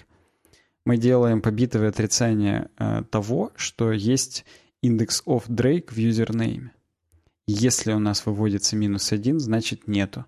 Если выводится другое что-то, то значит есть. Сто раз это видел, как использовали, но сам использую includes, потому что в ECMAScript 6 он появился, и он намного более э, читабельный, чем э, вот этот вот побитое отрицание индексов. Я вообще, когда первый раз увидел, я тупил, я даже не знал, как это гуглануть. Вот, потому что, ну, как бы название переменной, я если загуглю, конечно, мне это не поможет, поэтому я какими-то там окольными путями через индекс of э, понял, что это такое, вот. И да, я причем, кстати, задал этот вопрос коллеге, который этот код выдал. Он мне сам не мог сказать, что это такое. Он мне сказал, для чего это, чтобы узнать, находится в строке или нет. А что это за оператор, он не знал. Вот, по- поэтому как бы вот бесплатно делюсь с вами этими э, знаниями. Includes, короче, Ты имеешь в виду, используйте и все. Возможно, потом чуваки будут идеально собеседование проходить уже после наших подкастов. Я надеюсь, они уже проходят идеально. Но скоро... Это просто... Они будут сами задавать уже вопросы чувакам, которых, которые да, их принимают. Да, я согласен. Пусть наши слушатели и зрители будут именно проверяющие. Пусть они по нашим подкастам ловят э, всех новичков, так сказать, на слабо и платят им потом меньше денег, потому что они не знают, что такое побитое отрицание индексов. Ну, в общем, да, все. Я думаю, хватит с нас именно хитрости JavaScript, потому что... Потому что. Э, тут хм. есть еще именованные блоки, и это по факту типа как бы это назвать-то, хуки, по которым можно ходить, например, там в циклах и так далее. Но, во-первых, это полное говно, во-вторых, ни разу не видел, в-третьих, надоело уже. И тегированные шаблонные литералы я тоже пропустил, потому что я их даже и не очень понял. Хотя, опять же, понял, но это какое-то сильное колдунство, и нахрен оно не сдалось. Поэтому я две опустил штучки. Вот. Но вы как бы знаете, что есть и, и еще.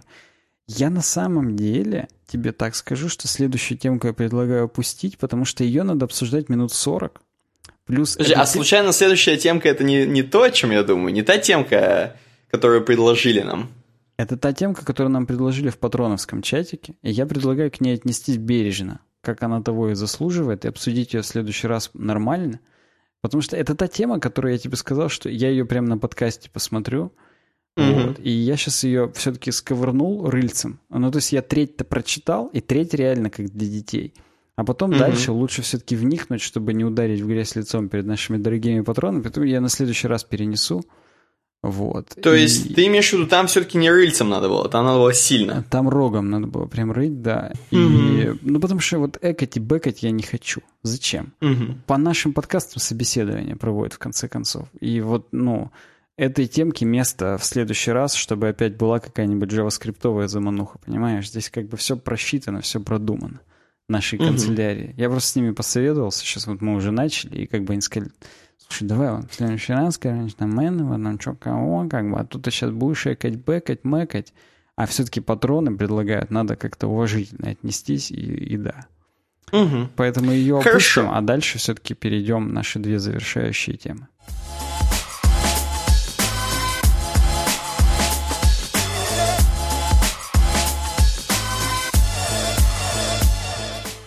Да, перед завершающими двумя темами хочу вам напомнить, что у нас есть чат в Телеграм. Э, чат обычный, для, просто для пацанов обычных, для девчонок обычных, то есть не для патронов. Э, он есть э, по ссылке на ubizen.ru about. Туда зайдете и будет э, круто, потому что можете прям задавать там вопросы. У нас есть чуваки, которые просто берут, заходят в чат и сразу Ctrl-C, Ctrl-S свой вопрос, как на Stack Overflow.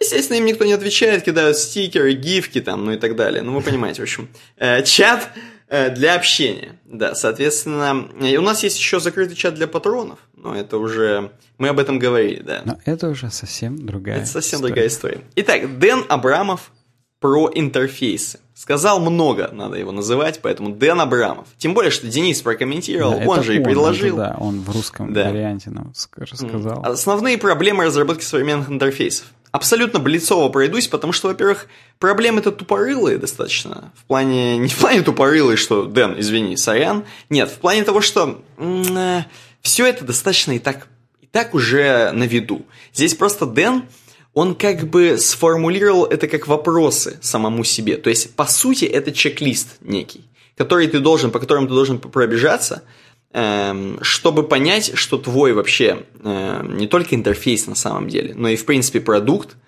подходит под стандарты Дэна Абрама, подходит под стандарты нормальных чуваков. Значит, первый вопрос, который ты должен себе задать, это целостность. Есть ли вообще в твоем интерфейсе, в твоем дизайне э, целостность? Вообще продукт, он целостно работает? То есть, э, по факту, например, вот э, даже те самые лайки, например, во ВКонтакте, да, ты нажимаешь на лайк, Э, у какого-то поста, и происходит 100 миллионов всяких событий, которые целостно должны происходить сразу же, автоматически. Ты нажал лайк, твоя фамилия, имя появились, э, твой аккаунт появился в списке залайканных там и так далее, и так далее, добавился. В общем, короче, это целая цепочка, mm-hmm. целостность. Отзывчивость. Э, соответственно, вопрос, какой он задает, типа, вообще у тебя вот в проекте, в вашем проекте, а как нам поддерживать э, синхронизацию в разных частях экрана, в синхронизацию между элементами. То есть, есть ли целостность? Это первый вопрос. Отзывчивость. Э, вообще, э, собственно, а как э, у тебя элементы или даже твоя страница отзывается вообще в принципе? Или твой там, не знаю, что у тебя там, часть приложения отзывается на какие-то действия пользователя? То есть, есть ли какие-то у тебя там, загрузки, лодинги, какие-то там спиннеры, которые вращаются, да? Э, как вообще отзывается у тебя? Знаешь, ты вот так каждый раз именно как будто бы ко мне обращаешься, мне прям хочется как Александр хочется ответить. опять же отвечать, но не буду. А ты хочешь сказать, господин ведущий, Опять же, повторите вопрос, пожалуйста, я тебе снова его повторяю. Ладно, э, так вот, я нет, я это в основном лирическому персонажу, то есть нашему подписчику, нашему слушателю нашему зрителю. Время отклика, latency. Здесь видишь уже не про интерфейс. Здесь конкретно вообще код у тебя написан-то. Не на говнокодина, как? Сам вот. Как у тебя время отклика страницы, время отклика приложения, mm-hmm. а не дропнет ли э, твой продукт вообще пользователь, например. Э, как у тебя там асинхронно, не асинхронно, хотя, может быть, про асинхронно он дальше говорит, да, там это дальше будет. Э, навигация, navigation. А, короче, ну это достаточно просто, то есть навигация вообще какая у тебя есть в проекте? Может быть, хлебные крошки, может быть, переключение там между разделами, то есть менюшка какая, классно сделано или не классно?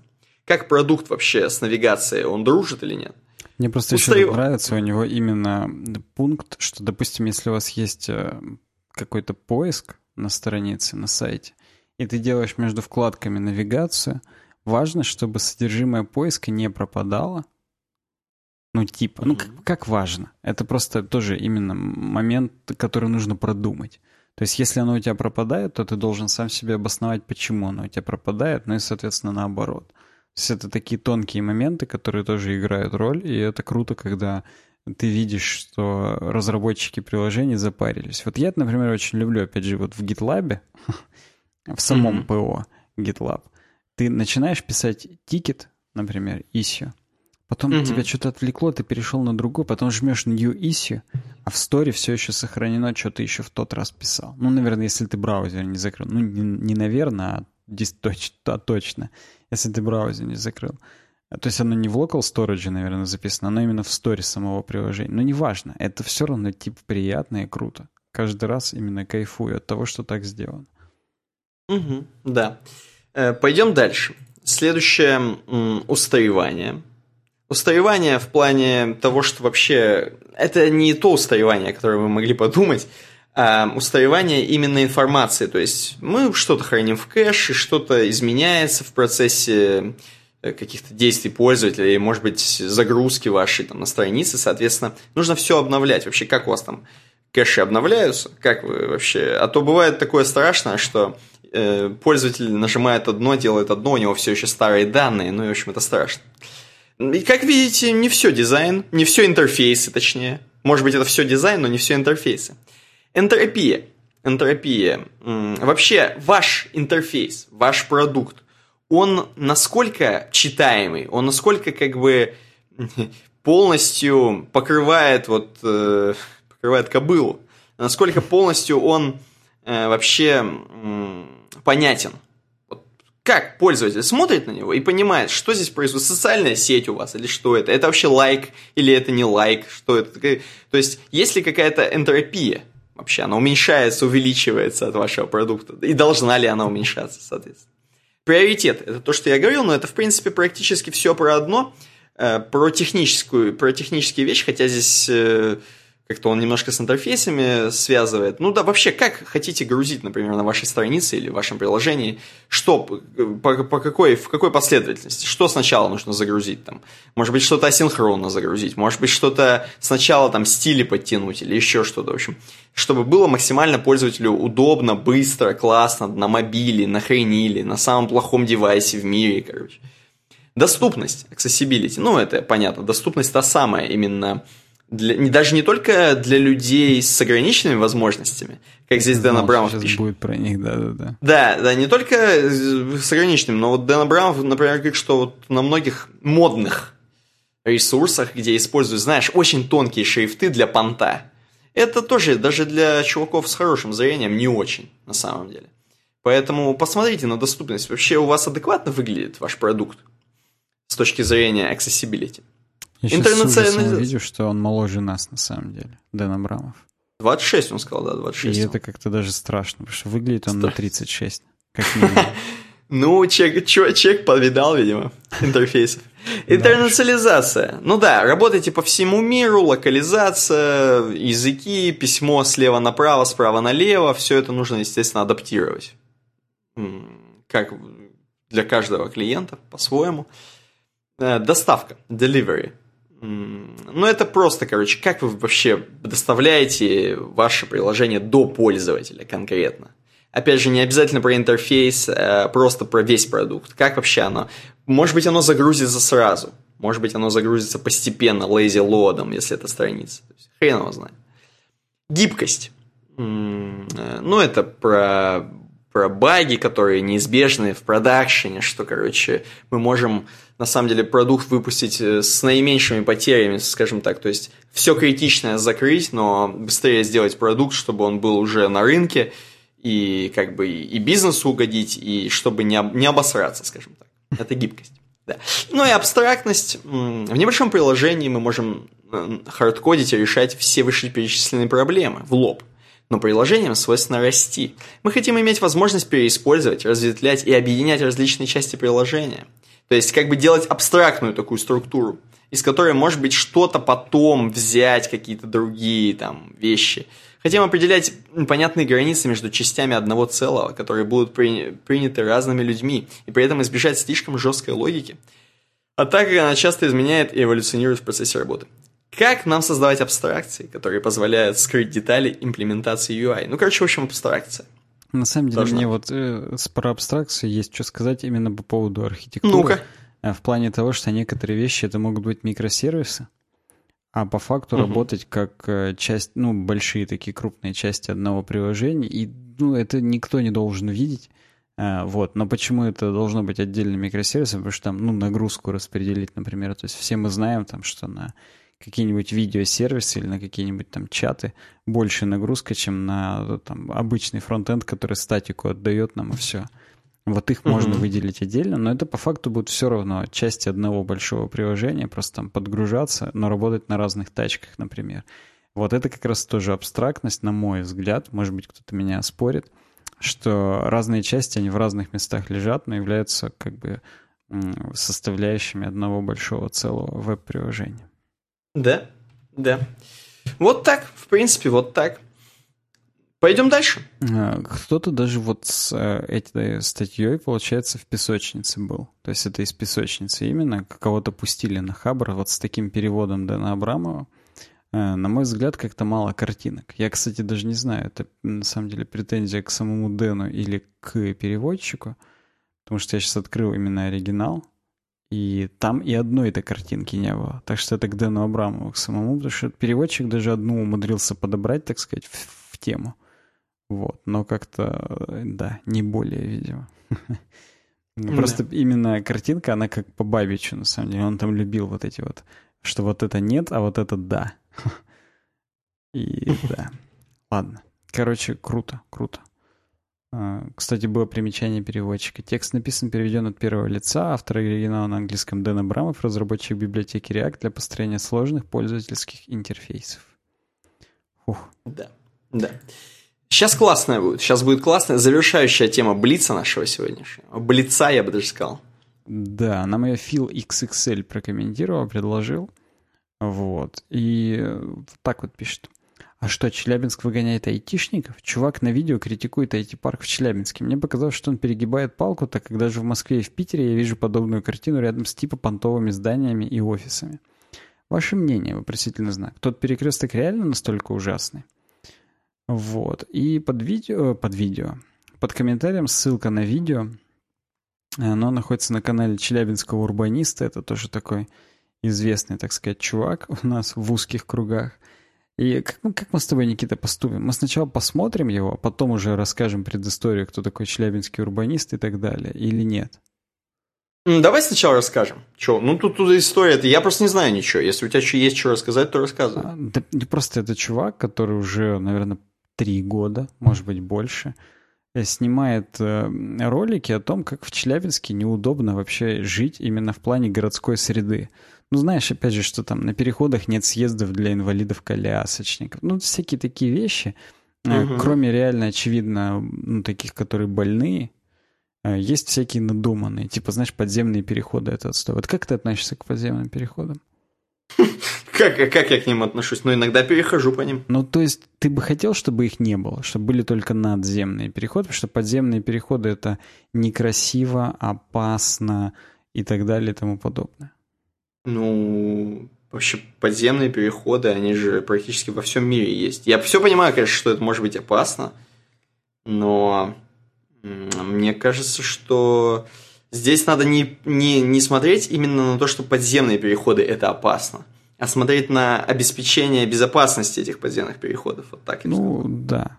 Ты слушай, как политик прям ответил. Вроде ничего не сказал, а вроде как бы и все по существу. Да я, я же все, да.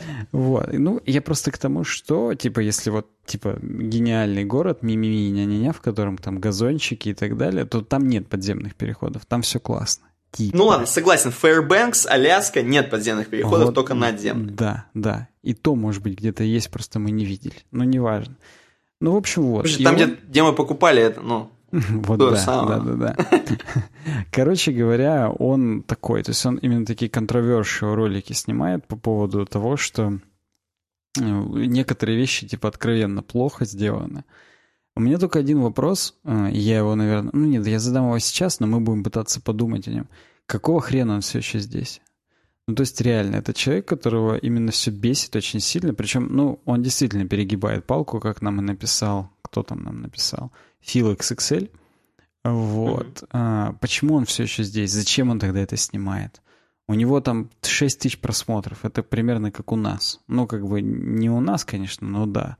То есть, а, да, он собирает пожертвования, но неужели как бы, ну, по-другому, не, ну, не знаю. Для меня это вопрос все еще, вопрос намерений. Для меня не ясны его намерения, потому что, ну, блин, как-то это все немного странно. Ну, ну чё? давай так, это сейчас был спойлер, на самом деле, по поводу того, что перегибает он или нет, потому что я, на самом деле, не видел ни одного нормального его видео, и я здесь буду отыгрывать или плохого, или хорошего полицейского, я пока не знаю, но я буду как в первый раз.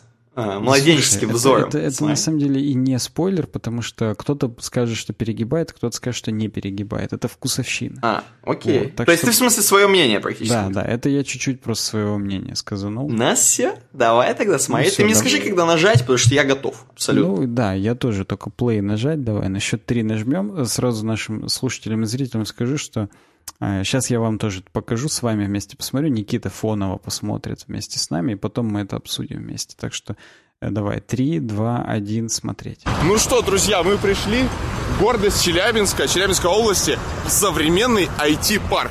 Давайте погуляем вокруг IT-парка и поймем, а какое качество городской среды, чтобы привлекать сюда заинтересованные кадры, ребят, программистов, какое они впечатление получают от города, переехав сюда или живя здесь, ходя на работу вот в это здание IT-парка. Итак, это перекресток Молгвардейцев и проспекта Победы.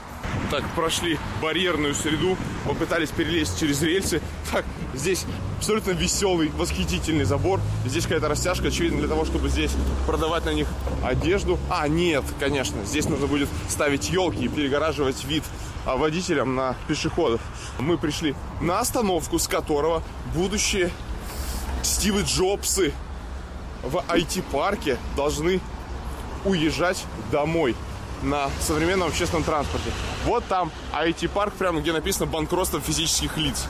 Естественно, в нарушение дизайн-кода и правил размещения информационных конструкций на территории Челябинска.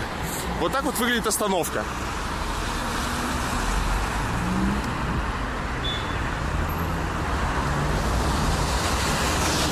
Знаете, обычно, когда там правительство хвалится, вот мы инвестировали, сделали IT-парк, никто не показывает, что находится вокруг IT-парка. А это вот, вот такое вот печальное зрелище.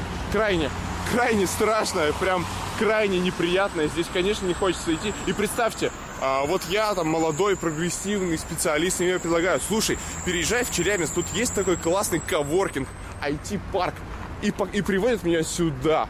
Я сюда недельку похожу, подумаю, что за рынок, что за бред вообще, и сбегу, потому что, ну, качество жизни вот здесь вот стрёмное. Представьте, э, сказать человеку, что ты будешь это видеть каждый день в своей жизни, каждый рабочий день. Ездить на вот таких вот штуках. Кстати, э, интересный факт о пазике расскажу вам. Вот смотрите, видите вот эту э, квадратную штуку и квадратный люк?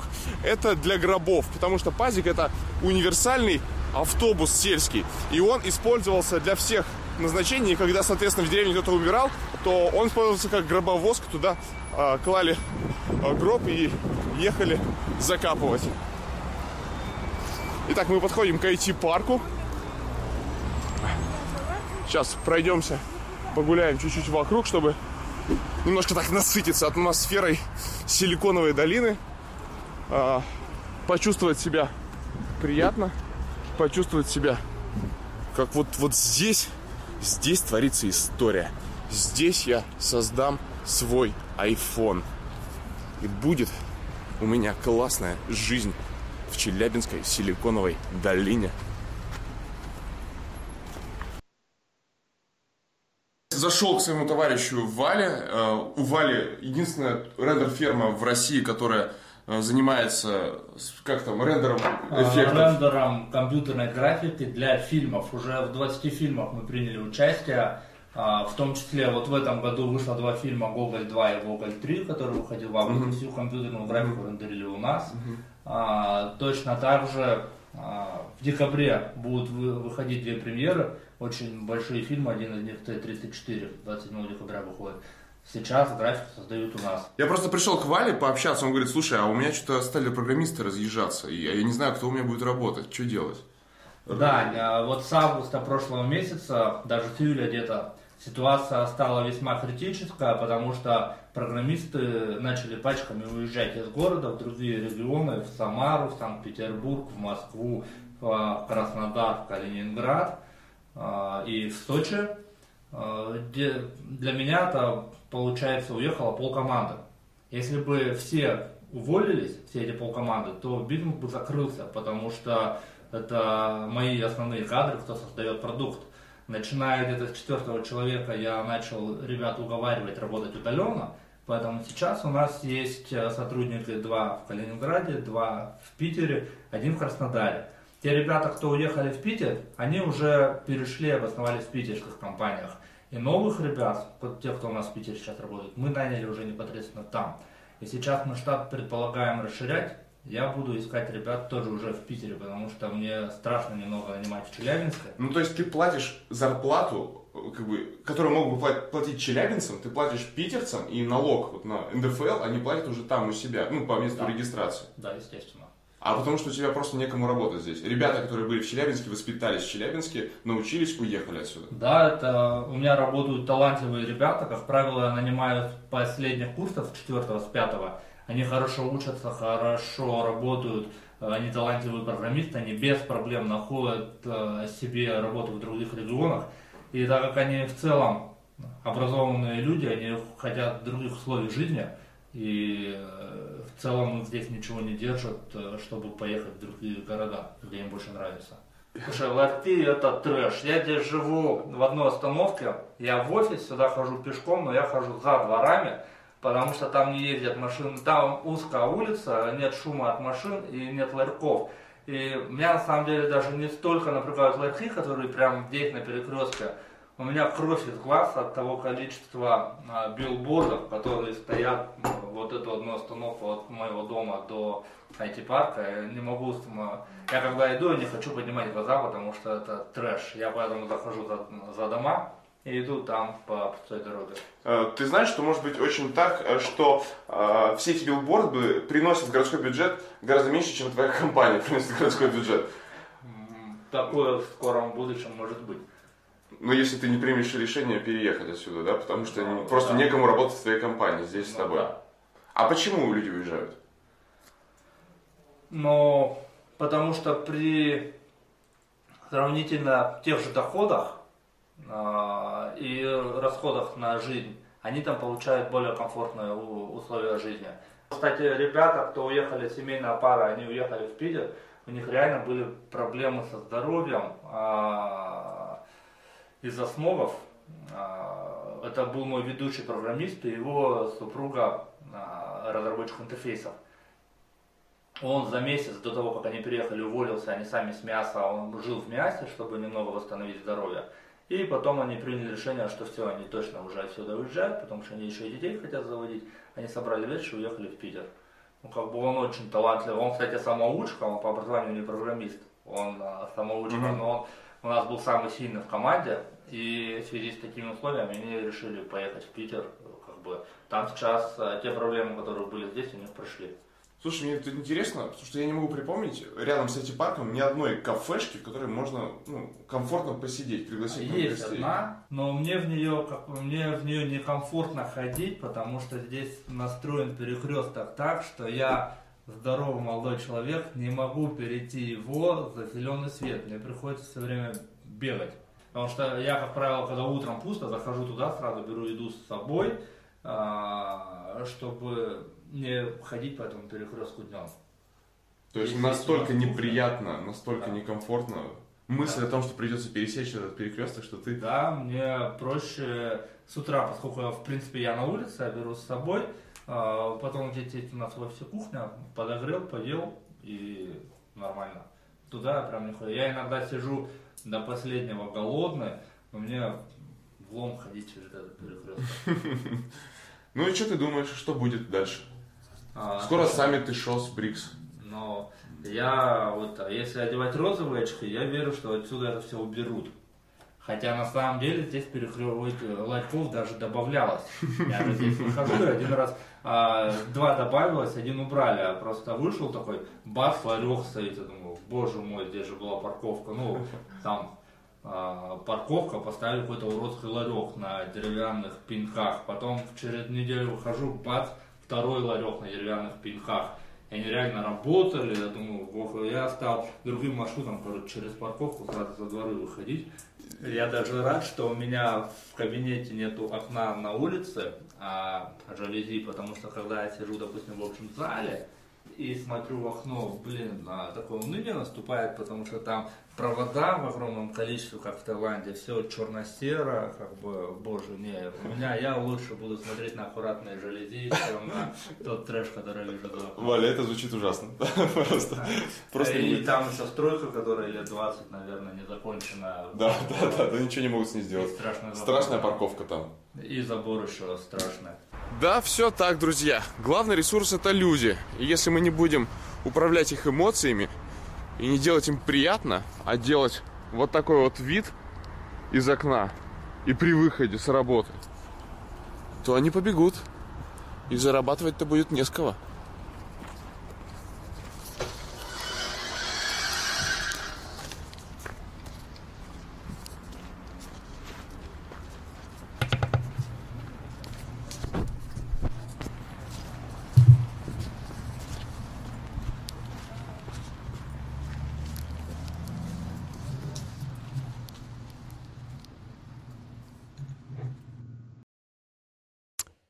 Так, Так, ну у меня ну. закончился, да. Ну да, у меня тоже закончился. Это что-то... Почему-то смешно, я не знаю почему. Ну это истерическое, мы- видимо, уже, да. Но это истерическое. Но суть не в том, что знаешь в чем? Это в чем? Знаешь в чем я тебе хочу сказать? Смешно почему? Потому что я, короче, в Челябинске живу 27 лет. Уже тебе говорить именно как старик уже. Я в Челябинске живу 27 лет. И это смешное место для IT-парка, в принципе. То есть м, топ-10 смешных мест для IT-парка – Э, Первый топ-1 это вот там, где поставили. Вот, вот э, именно то место, это просто, ну, до свидос, короче. Вот там точно не должно быть не то, что IT-парк, это смешно, но это, я не знаю, это, короче, ух, это, короче, просто супер место, я не знаю для чего. Там никогда э, не было, не знаю, это здание, ему не так много лет, на самом деле. Да ему, да Я ему так понимаю- лет пять, может быть, около Я того. так понимаю, оно не задумывалось под IT-парк изначально, а может быть задумывалось, хрен его знает. Но оно очень сильно там выбивается. Это вот здание, которое, наверное, нигде так не выбивается, как там. Это просто, это просто до свидосик.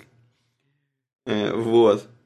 Короче, что еще я хотел сказать? Мне просто смешно поэтому, потому что, короче, это просто нелепо, короче. Супер нелепо. Я не знаю, это как поставить IT-парк... э, Да, в селе каком. Ну, то есть это, это реально Ну ладно, не самое Ну да, типа, типа в натуре, как, как в селе в натуре. Да там даже не село, там такой супер промышленный кусок чего-то такого. Там еще все черное такое от, э, я не знаю, от чего там, короче, просто там, короче, именно супер много людей. Ходит такой хаб-хабыч. Ну, Именно, это- вот нет, просто это- супер Это реально хаб. это место, где можно Да. с трамвая пересесть на троллейбус, как бы. То есть это, это, Это как- реально именно хаб транспортный. Из-за короче, этого там грязь и... Да, это какой-нибудь по киберпанку, какой-нибудь Бангладеш показывать, именно где, знаешь, куча людей, миллионы людей проходят в день, и где, короче, просто, я не знаю, торгуют э, наркотиками там и так далее. Именно киберпанковое такое место. Вот это такое же, только челябинское место такое, знаешь, где, короче, рядом больница находится, да? Да, это действительно ниже там. рядом больница, да, там в одном квартале. И там просто действительно, миллионы это людей очень ходит. наркотическое место. Короче, Вот. это супер не место для IT-парка, во-первых. Даже не потому, что там ларьки, а просто там, короче, если IT-парк это место, где они снимают, арендуют вот у этого здания, это супер тупо там арендовать. Ну, типа, если ты настраиваешься на то, что у тебя рафинированные чуваки будут ходить с маками. Вот. Это, я даже не в защиту, э, как бы, это ларьков. А про то, что просто место, ну, как бы я что-то хотел другого полицейского отыгрывать, но отыгрываю пока полицейского того, который другой. Короче, в общем, достаточно место... Я понимаю, что вы мне сейчас скажете, что, типа, вообще везде должно быть место, э, где могут чуваки-айтишники ходить. Это Нет, достаточно в сложно не должно быть. То Ну, вот это серьезно, достаточно давайте сложное место, да. Это реально, это, это спальный район, причем не самый благополучный спальный район, и там на самом деле именно вот это хаб, а если посмотреть по карте, на западе и на востоке до сих пор сады. Сады Так в черте города. Именно Короче, которые... там до свиду. Да просто до свиду. Я просто IT-парк. Я, я что-то орнул, на самом деле, с этого. Знаешь, с чего я еще орнул? Э, с того, что... Я понимаю, о чем ты говорил про то, что чувак докапывается. Просто суть в том, что у него на канале написано, что типа он э, как бы рассказывает, как решать проблемы архитектуры, проектирования Э, и так далее. не- неправда. Он почти И- во всех роликах просто вайнит, и все. Да, и улучшить, как улучшить среду, я так понял, что просто суть в том, что он понимает, что его смотрят чуваки, которым, эм, ну, интересно посмотреть про то, как чувак м, скорее говорит именно про проблемы, причем просто говорит про проблемы и э, их увеличивает как-то. Ну, короче, это понятно, что именно такое будут смотреть. То есть это достаточно просматриваемый такой контент, где говорят, что все плохо везде. Ну да, Вот. это как про убийство, как бы- смотреть вечернее, там, чрезвычайные Да, да, да, происшествия, да. или как там эти передачи называются. То есть, ну, это- Да. Но на самом деле, я бы, честно, вот честно признаюсь, то есть, если меня спросить, вот это, это, короче, вот сейчас это был другой полицейский, твой полицейский, сейчас мой полицейский. Честно признаюсь, я бы там квартиру не купил в этом, вот в этом куске. еще... То есть, если бы мне сказали, это реально Я бы вообще, вот не в жизни просто, это просто, это, это, короче, район очень хреновый. Вот именно этот кусок, микрорайон, я бы сказал. Он достаточно хреновый, он очень... э, Блин, я, у нас есть такое слово раздроченный. Вот, вот короче, Ну да, он да, да. такой. Вот Это- потому это что, очень ну, это- раздроченное место, согласен. Просто там короче- еще и больница, причем областная. То есть там со всей области туда везут, и именно больница скорой помощи. То есть туда привозят именно ну, людей в разном состоянии, достаточно тяжелых. То есть это, ну, это вообще не пикник. Делать там IT-парк, это как бы, ну, это что-то вот смешно. Да, да. Ну давай, у тебя какие-то есть комментарии глубокие? Э, Домашние есть. заготовки? Я- ну, не домашние. Меня- я просто понимаю, где он живет. Он, видимо, живет на педучилище, то есть на одну остановку ниже. И идет, э, помнишь, вы меня в поликлинику подвозили пару раз? Мгм. Помнишь, там именно реально узкая улица, которая во дворе уже. То есть если на педике, именно на педике, на педучилище свернуть направо Мгм. во дворы, и можно ехать параллельно молодогвардейцев по узкой улице. Э, И там еще пересекать будет улица художника Русакова. Такая очень маленькая улица, там буквально 20 домов на ней. У меня просто у сестры там как раз квартира. Вот. И там именно прикольно. Но вот реально, в 300 метрах вот этот досвидос, вот этот перекресток, который именно, он реально максимально раздроченный, там действительно хрен перейдешь нормально. Я почему знаю? Потому что я э, на рынок недалеко от этого места за мясом езжу. Э, И, ну, приходится пересекать этот перекресток. Его действительно только бегом пересечь. Именно который Ну, там- через трамвайные пути. Там и на тачках пробки всегда есть. Да, там там и на тачках налево хрен повернешь, потому что там стрелки до сих пор не сделали, дебилы. Не- Непонятно почему. То есть, ну реально, даже на менее значимых перекрестках делают стрелку, а тут нет стрелки налево. Там, конечно, сделано так, что пока ты едешь прямо э, в горку, с горки не едут, но у тебя все равно объективно секунд, ну, не 15, наверное, не знаю, 12, чтобы повернуть там налево, перекресток гигантский. И он еще и в горку. Ну, то есть он, он, Ну, он еще и с путями там железнодорожными, да. Да, да, Ну, еще не да, на самом деле, конечно, это такой перекресток, как вы понимаете. Вот мы сейчас обсуждаем, как вы понимаете, супер не для IT-темы.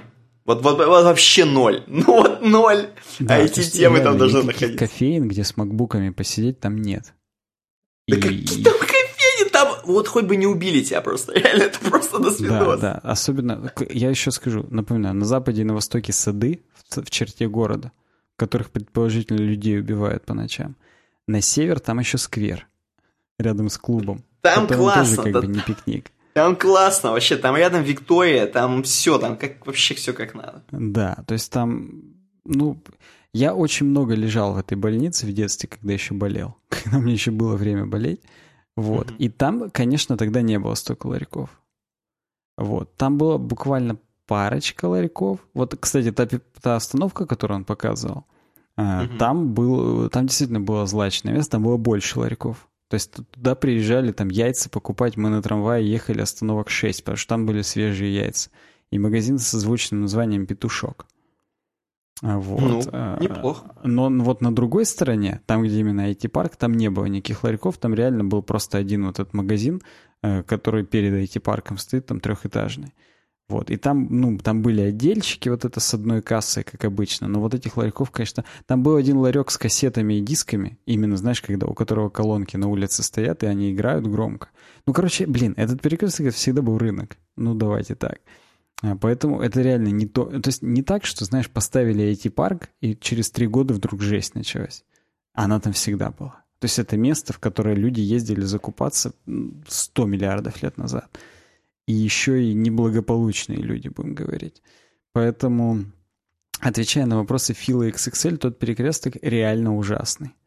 Он да. максимально далек еще от центра. То есть там даже институтов-то нет, из которых люди могли там после пар поехать работать в коворкинге. Но тут есть один Челгу, но нету ни одной маршрутки, по-моему, если мне память не изменит, которая именно с Кашириных налево на молодых поворачивает. Во-первых, там хрен повернешь, опять же, там как бы, ну, неприятный поворот налево. Во-вторых, ну, там реально нет маршрута, который доедет, поэтому с Челгу можешь только пешком дойти до этого IT-парка, а это в горку, это, опять же, никто не будет этого делать. То есть туда не попадут даже люди, по идее, которые как-то, ну, квалифицированы. Все институты вообще в другой части города. На самом деле, я вот сейчас понимаю, что во многом челябинский урбанист, это, знаешь, сама по себе вот эта тема, она... Я просто вот не знаю, так оно или не так, и вообще может быть так или... Ну, или вообще чувак предполагает это, или, возможно, это просто сама цель его – или, ну, я понимаю, что, скорее всего, нет, но сам по себе вот проект «Челябинский урбанист», по идее, это, ну, положительная хрень, которая рассказывает там про какие-то... Даже, даже если... Э, не, неважно, даже если он не говорит, не предлагает, что делать, он, ну, пусть рассказывает про проблему, окей, но я боюсь, что этим проектом он скорее не э, улучшит Челябинск. Ну, в смысле, хорошо, ладно, я не буду говорить, э, с улучшением Челябинска, возможно, улучшит. Но вот вообще из-за таких видосов, возможно, чуваки свалят еще да, больше да, из нашего города. Разъедутся, я согласен полностью. Это как бы ролик, который только подогревает, так сказать, настроение. Он сильно подогревает. Да, Особенно да, да. вот этот чувак, который там про жалюзи и про окно сказал. Но на самом деле, конечно, ну, э, хороший вид из окна в Челябинске словить это не, не очень-то легко. О, э, ну да, не очень-то легко. Это достаточно тривиальная задача. Нетривиальная, простите. Поэтому Э, по э, Как думаешь, из провинции Китая, где делают э, какие-нибудь там эти, тоже можно словить хорошие? Там тоже, я думаю, сложно. Но мы как бы типа претендуем на то, что у нас все классно. Вот, но это только да. претендуем. Дальше, идя по, фил, по филу XXL, если пройтись с конца, что ну он видит подобную картину в Москве и в Питере рядом с типа Пантомин. У нас, мне кажется, вся страна уже в рынок превратилась, если быть откровенным. Ну, если как бы вот к этой теме идти, то угу. кроме классной, Красной площади уже везде ларьки, мне кажется. Хотя и на ней скоро уже будут. В Мавзолее уже будут шаурму продавать. Да не, это на самом деле, конечно, некрасиво. В любом случае ларьки некрасиво, но я просто скажу, что, блин, даже если вы уберете все ларьки, даже если вы уберете все пазики, короче, это все, в любом случае, вот это место, на котором находится ну, да, вот это да, здание, да, это где снимают эти парк, в любом случае. оно, что ты хочешь делать? Ты даже, я, я не знаю, вот что хочешь делать? Просто там так много, такое скопление народу, транспорта, э, короче, и вот в это всего-всего-всего, что а просто там не место эти парку, стопудово. Я, если честно, даже не представляю, как сделать, чтобы не было там грязи, например. Ну, то есть, э, что вообще, в принципе, у нас не так? Надо вымостить дороги все как-то по-другому? Или ну, мыть там... их реально с шампунем? Или, ну, то есть, мне кажется, там даже невозможно от грязи-то избавиться.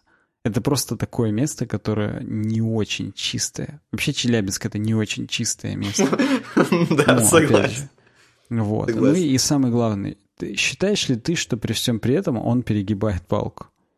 Мне просто, мне настолько его манера и подача не нравится, если честно. Он как-то не очень харизматично это все говорит. Что ну, смотри, бы, давай так, смотри, короче... Присказки. Слова-то хорошие вроде бы, но ты пидор. Вот примерно Я так. понимаю, о чем ты говоришь. Я понимаю, о чем ты говоришь. Смотри, давай так. Возможно, это то, что нужно, короче...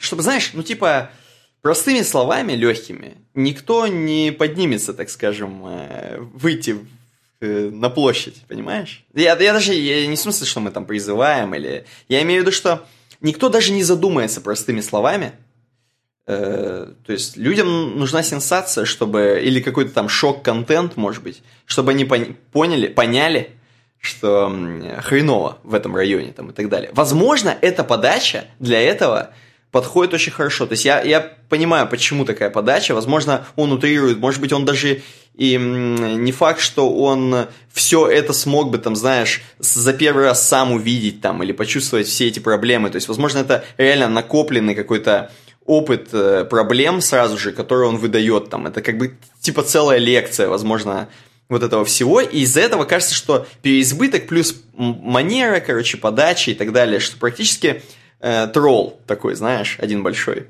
челябинский. Вот, возможно, я опять же, э, может быть, это и хорошая тема в плане того, что реально э, кто-то задумается. Вот. А может быть это и не очень, потому что такой манерой можно наоборот отвратить максимально от Челябинска и просто чуваки свалят.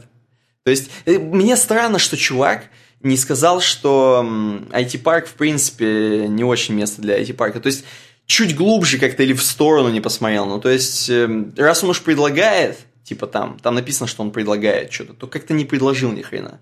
Вот, да, это, это... критикнул как бы и, и все. Критикнул сильно. А тут Но в принципе критик... У нас в Челябинске тут критикнуть можно... До свидания, можно критикнуть. ну вот, думаю, собственно, что он и делает. Ну да. да. Ну да, ну и тем более, да. Ну, все, надо к обойке переходить на этой, так сказать, э, реалистичной На этой ноте. мажорной ноте, да, сейчас, секу. Я бы ее минорной скорее назвал, но да. Ну, я орнул. Мажорная это если бы мы пред предложили что-то. Это если бы мы мажоры сняли с тобой. Оба. Короче, айбойка. Здесь лист мы видим. Видим лист. Я не знаю, что это за растение, поэтому я хочу домашнюю заготовочку полностью послушать сегодня. А, это называется монстера растение. Вот, у меня такое есть. И дело даже, дело даже не в этом. Дело в том, что вот наш подкаст, он как э, лист монстеры. Почему? Потому что вот это такое растение, его если забудешь полить, там, ну, не знаю, недельки полторы, например, угу. у него начинают чернеть вот эти кончики листьев. Э, но потом ты, если польешь все-таки в какой-то момент, то хоп, и обратно зазеленеет, но вот эти кончики листьев, они так и останутся напоминанием того, что когда-то ты забыл полить. Так, кстати, не только это растение, так, в принципе, много тропических растений себя ведет. Даже авокадо, например. Вот. Э, просто я эту картинку увидел. И, соответственно, вот наш подкаст, даже когда мы, знаешь, какие-то моменты, ну, можно себя упрекнуть, Э, ну, меня и тебя, я имею в виду, что мы мало занимаемся там в какой-то момент. Вот он чернеет чуть-чуть уголки, а потом угу. мы все равно даем какую-то новую жизнь подкасту, даем нашему проекту новую жизнь, там былины запускаем, там то да все. Угу. Вот. И он опять зеленеет, но вот эти кончики, они все равно остаются нам как напоминание, что надо не забывать поливать наш подкаст, и тогда все будет вообще супер классно и здорово. Замечательная домашняя заготовка в натуре. Ты как урбанист, короче, подготов... подготовился к работе. Ну, примерно. Да. Но я, видишь, я все-таки на мажорной ноте, на мой взгляд. Потому что все-таки зацвело обратно. Ну, не зацвело, зазеленело. Вегетация опять продолжилась, так сказать. Да, вот, и круто. Так что, так выпьем же за то, чтобы наша вегетация и не прекращалась, что называется. Конечно, хлорофилл, чтобы поступал постоянно. Вот именно. А знаешь, кто, знаешь, кто спонсоры нашего хлорофила? Надо, мне кажется, их назвать. Да, обязательно. Нужно, конечно же, продиктовать всех наших патронов, как мы это делаем последние несколько выпусков. И если бы ты мне, кстати, сейчас не сказал, я бы опять забыл. Но поскольку, поскольку у нас это отражено теперь в нашем слайке корпоративном. Я принципе, там и вычитал. Да, это будет сложно. Вычитал.